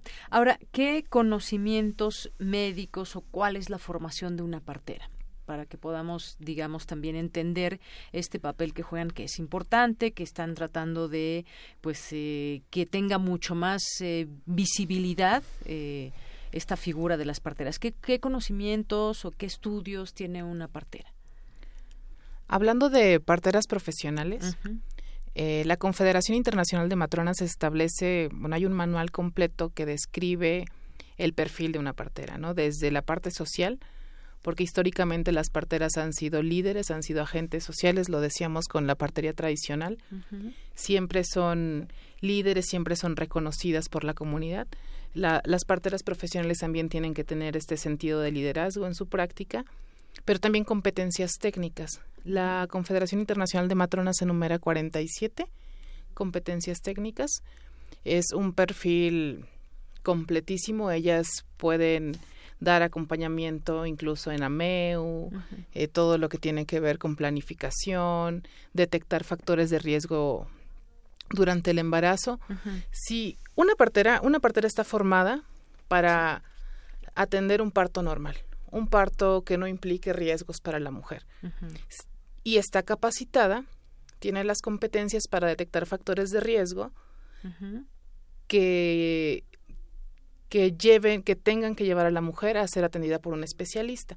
Entonces, cuando una partera profesional detecta un factor de riesgo como, por ejemplo, preeclampsia, eh, que es presión alta durante el embarazo y que puede traer serios, serios problemas, este, la tiene que canalizar ya con el ginecólogo y el ginecólogo cuya formación es para atender eh, emergencias, para atender situaciones de riesgo, entonces ya la, atiende él. Pero ahora que no existe la cobertura completa de parte de parteras profesionales en el sistema de salud eh, público, todos, todos los casos, todos los embarazos están siendo atendidos por médicos, cuya formación es para atender emergencias.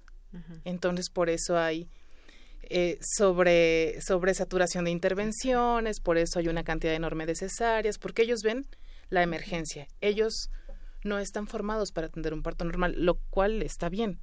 ellos tienen que sacar el apuro de una cirugía, o sea, cosas que implican otro tipo de competencias. Claro, ¿y hay alguna, no sé, certificación, alguna, digamos, algún documento, así como el médico debe tener su cédula para ejercer la profesión o Eh, ¿qué, ¿qué, pasa con el caso de, de, las parteras? ¿Cómo sé que me acerco a una partera que tenga el conocimiento necesario, lo cual me va a dar confianza? Claro, yo creo que es muy importante que, que nuestro público, que las mujeres sepamos que, o sea, no hablar de partera no es hablar de, de la mujer ignorante que está en alguna población lejana y que se guía por su, por, su, instinto. no, la, la partera realmente tiene una, una capacitación. Quizás antes sí, antes desde niñas eh, eh, tenían esta, esta formación por parte de la mamá, de la abuela, etcétera, etcétera.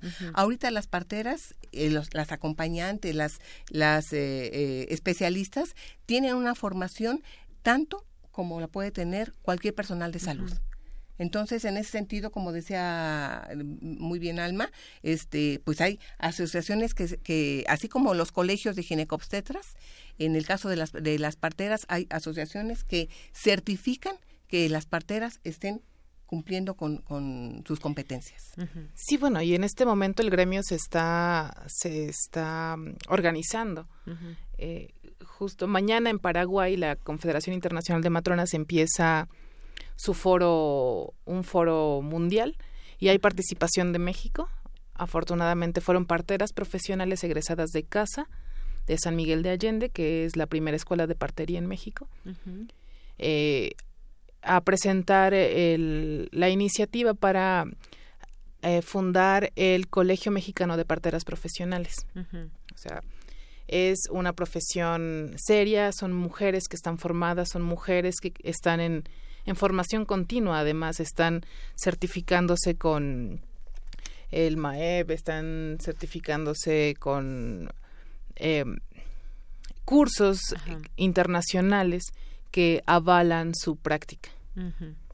Muy bien. Miren, tenemos aquí algunos comentarios que me gustaría compartir con ustedes en nuestras redes sociales. Nos escribe Tania y nos dice, yo tuve a mi hija desde el parto humanizado. Al final sí tuve cesárea necesaria, pero vivimos toda la experiencia de las contracciones y la verdad me parece que volver a lo natural es lo mejor del mundo. Pues muchas gracias por, por tu comentario, Tania. César Soto nos dice la partera, comadrona, curadora, parte cultural, ancestral y idiosincrasia asistencial en México, nos dice también aquí en su comentario. Pues sí, de pronto a ver esto que, dice Tania, regresar, volver a lo natural es lo mejor del mundo. Eh, ¿Qué podemos decirlo en un mundo tan moderno y que ahora además durante el embarazo pues hacen una hay una posibilidad de serie de pruebas que te hacen desde un ultrasonido hasta cosas mucho más eh, específicas no para saber cuando alguien eh, bueno cuando el, el, bebé tiene algún problema que incluso se puede operar desde dentro y hacer un montón de cosas. El avance tecnológico también es muy grande pero volver a lo natural en esta época no sé qué tan difícil sea pero se vale, como ustedes dicen, hay un camino, por, hay un camino largo, pero también se hace porque hay elementos para volver a lo natural. Claro, yo creo que lo importante es que eh, definitivamente tenemos que aprovechar esas tecnologías, esto, esto nuevo, estos equipos, todo lo que, lo que el, sistema de salud este presenta, pero también no, no, no podemos dejar de, de voltear a ver que somos mujeres y que las mujeres tenemos esta, este derecho a decidir si me embarazo, qué tipo de atención quiero, cómo la quiero vivir, quién quiere que quiero que me acompañe y que quizás eh, quiero que esté mi esposo, pues o mi compañero o, mi mamá o mi suegra ahí también echándome porras, pues es el derecho que tiene la mujer. Por eso la mujer tiene que estar en el centro de esa decisión y no que lo decida pues el personal de salud, lo tiene que decidir ella. Y en casos de, emergencia, bueno, está bien, son emergencias, pero el parto es natural y el 80% de los partos se atienden sin ningún problema. ¿Cuántas veces escuchamos este, en el periódico, en los noticieros, acaba de dar a luz una señora y fue en la calle o en el taxi? El niño nació sin ningún problema.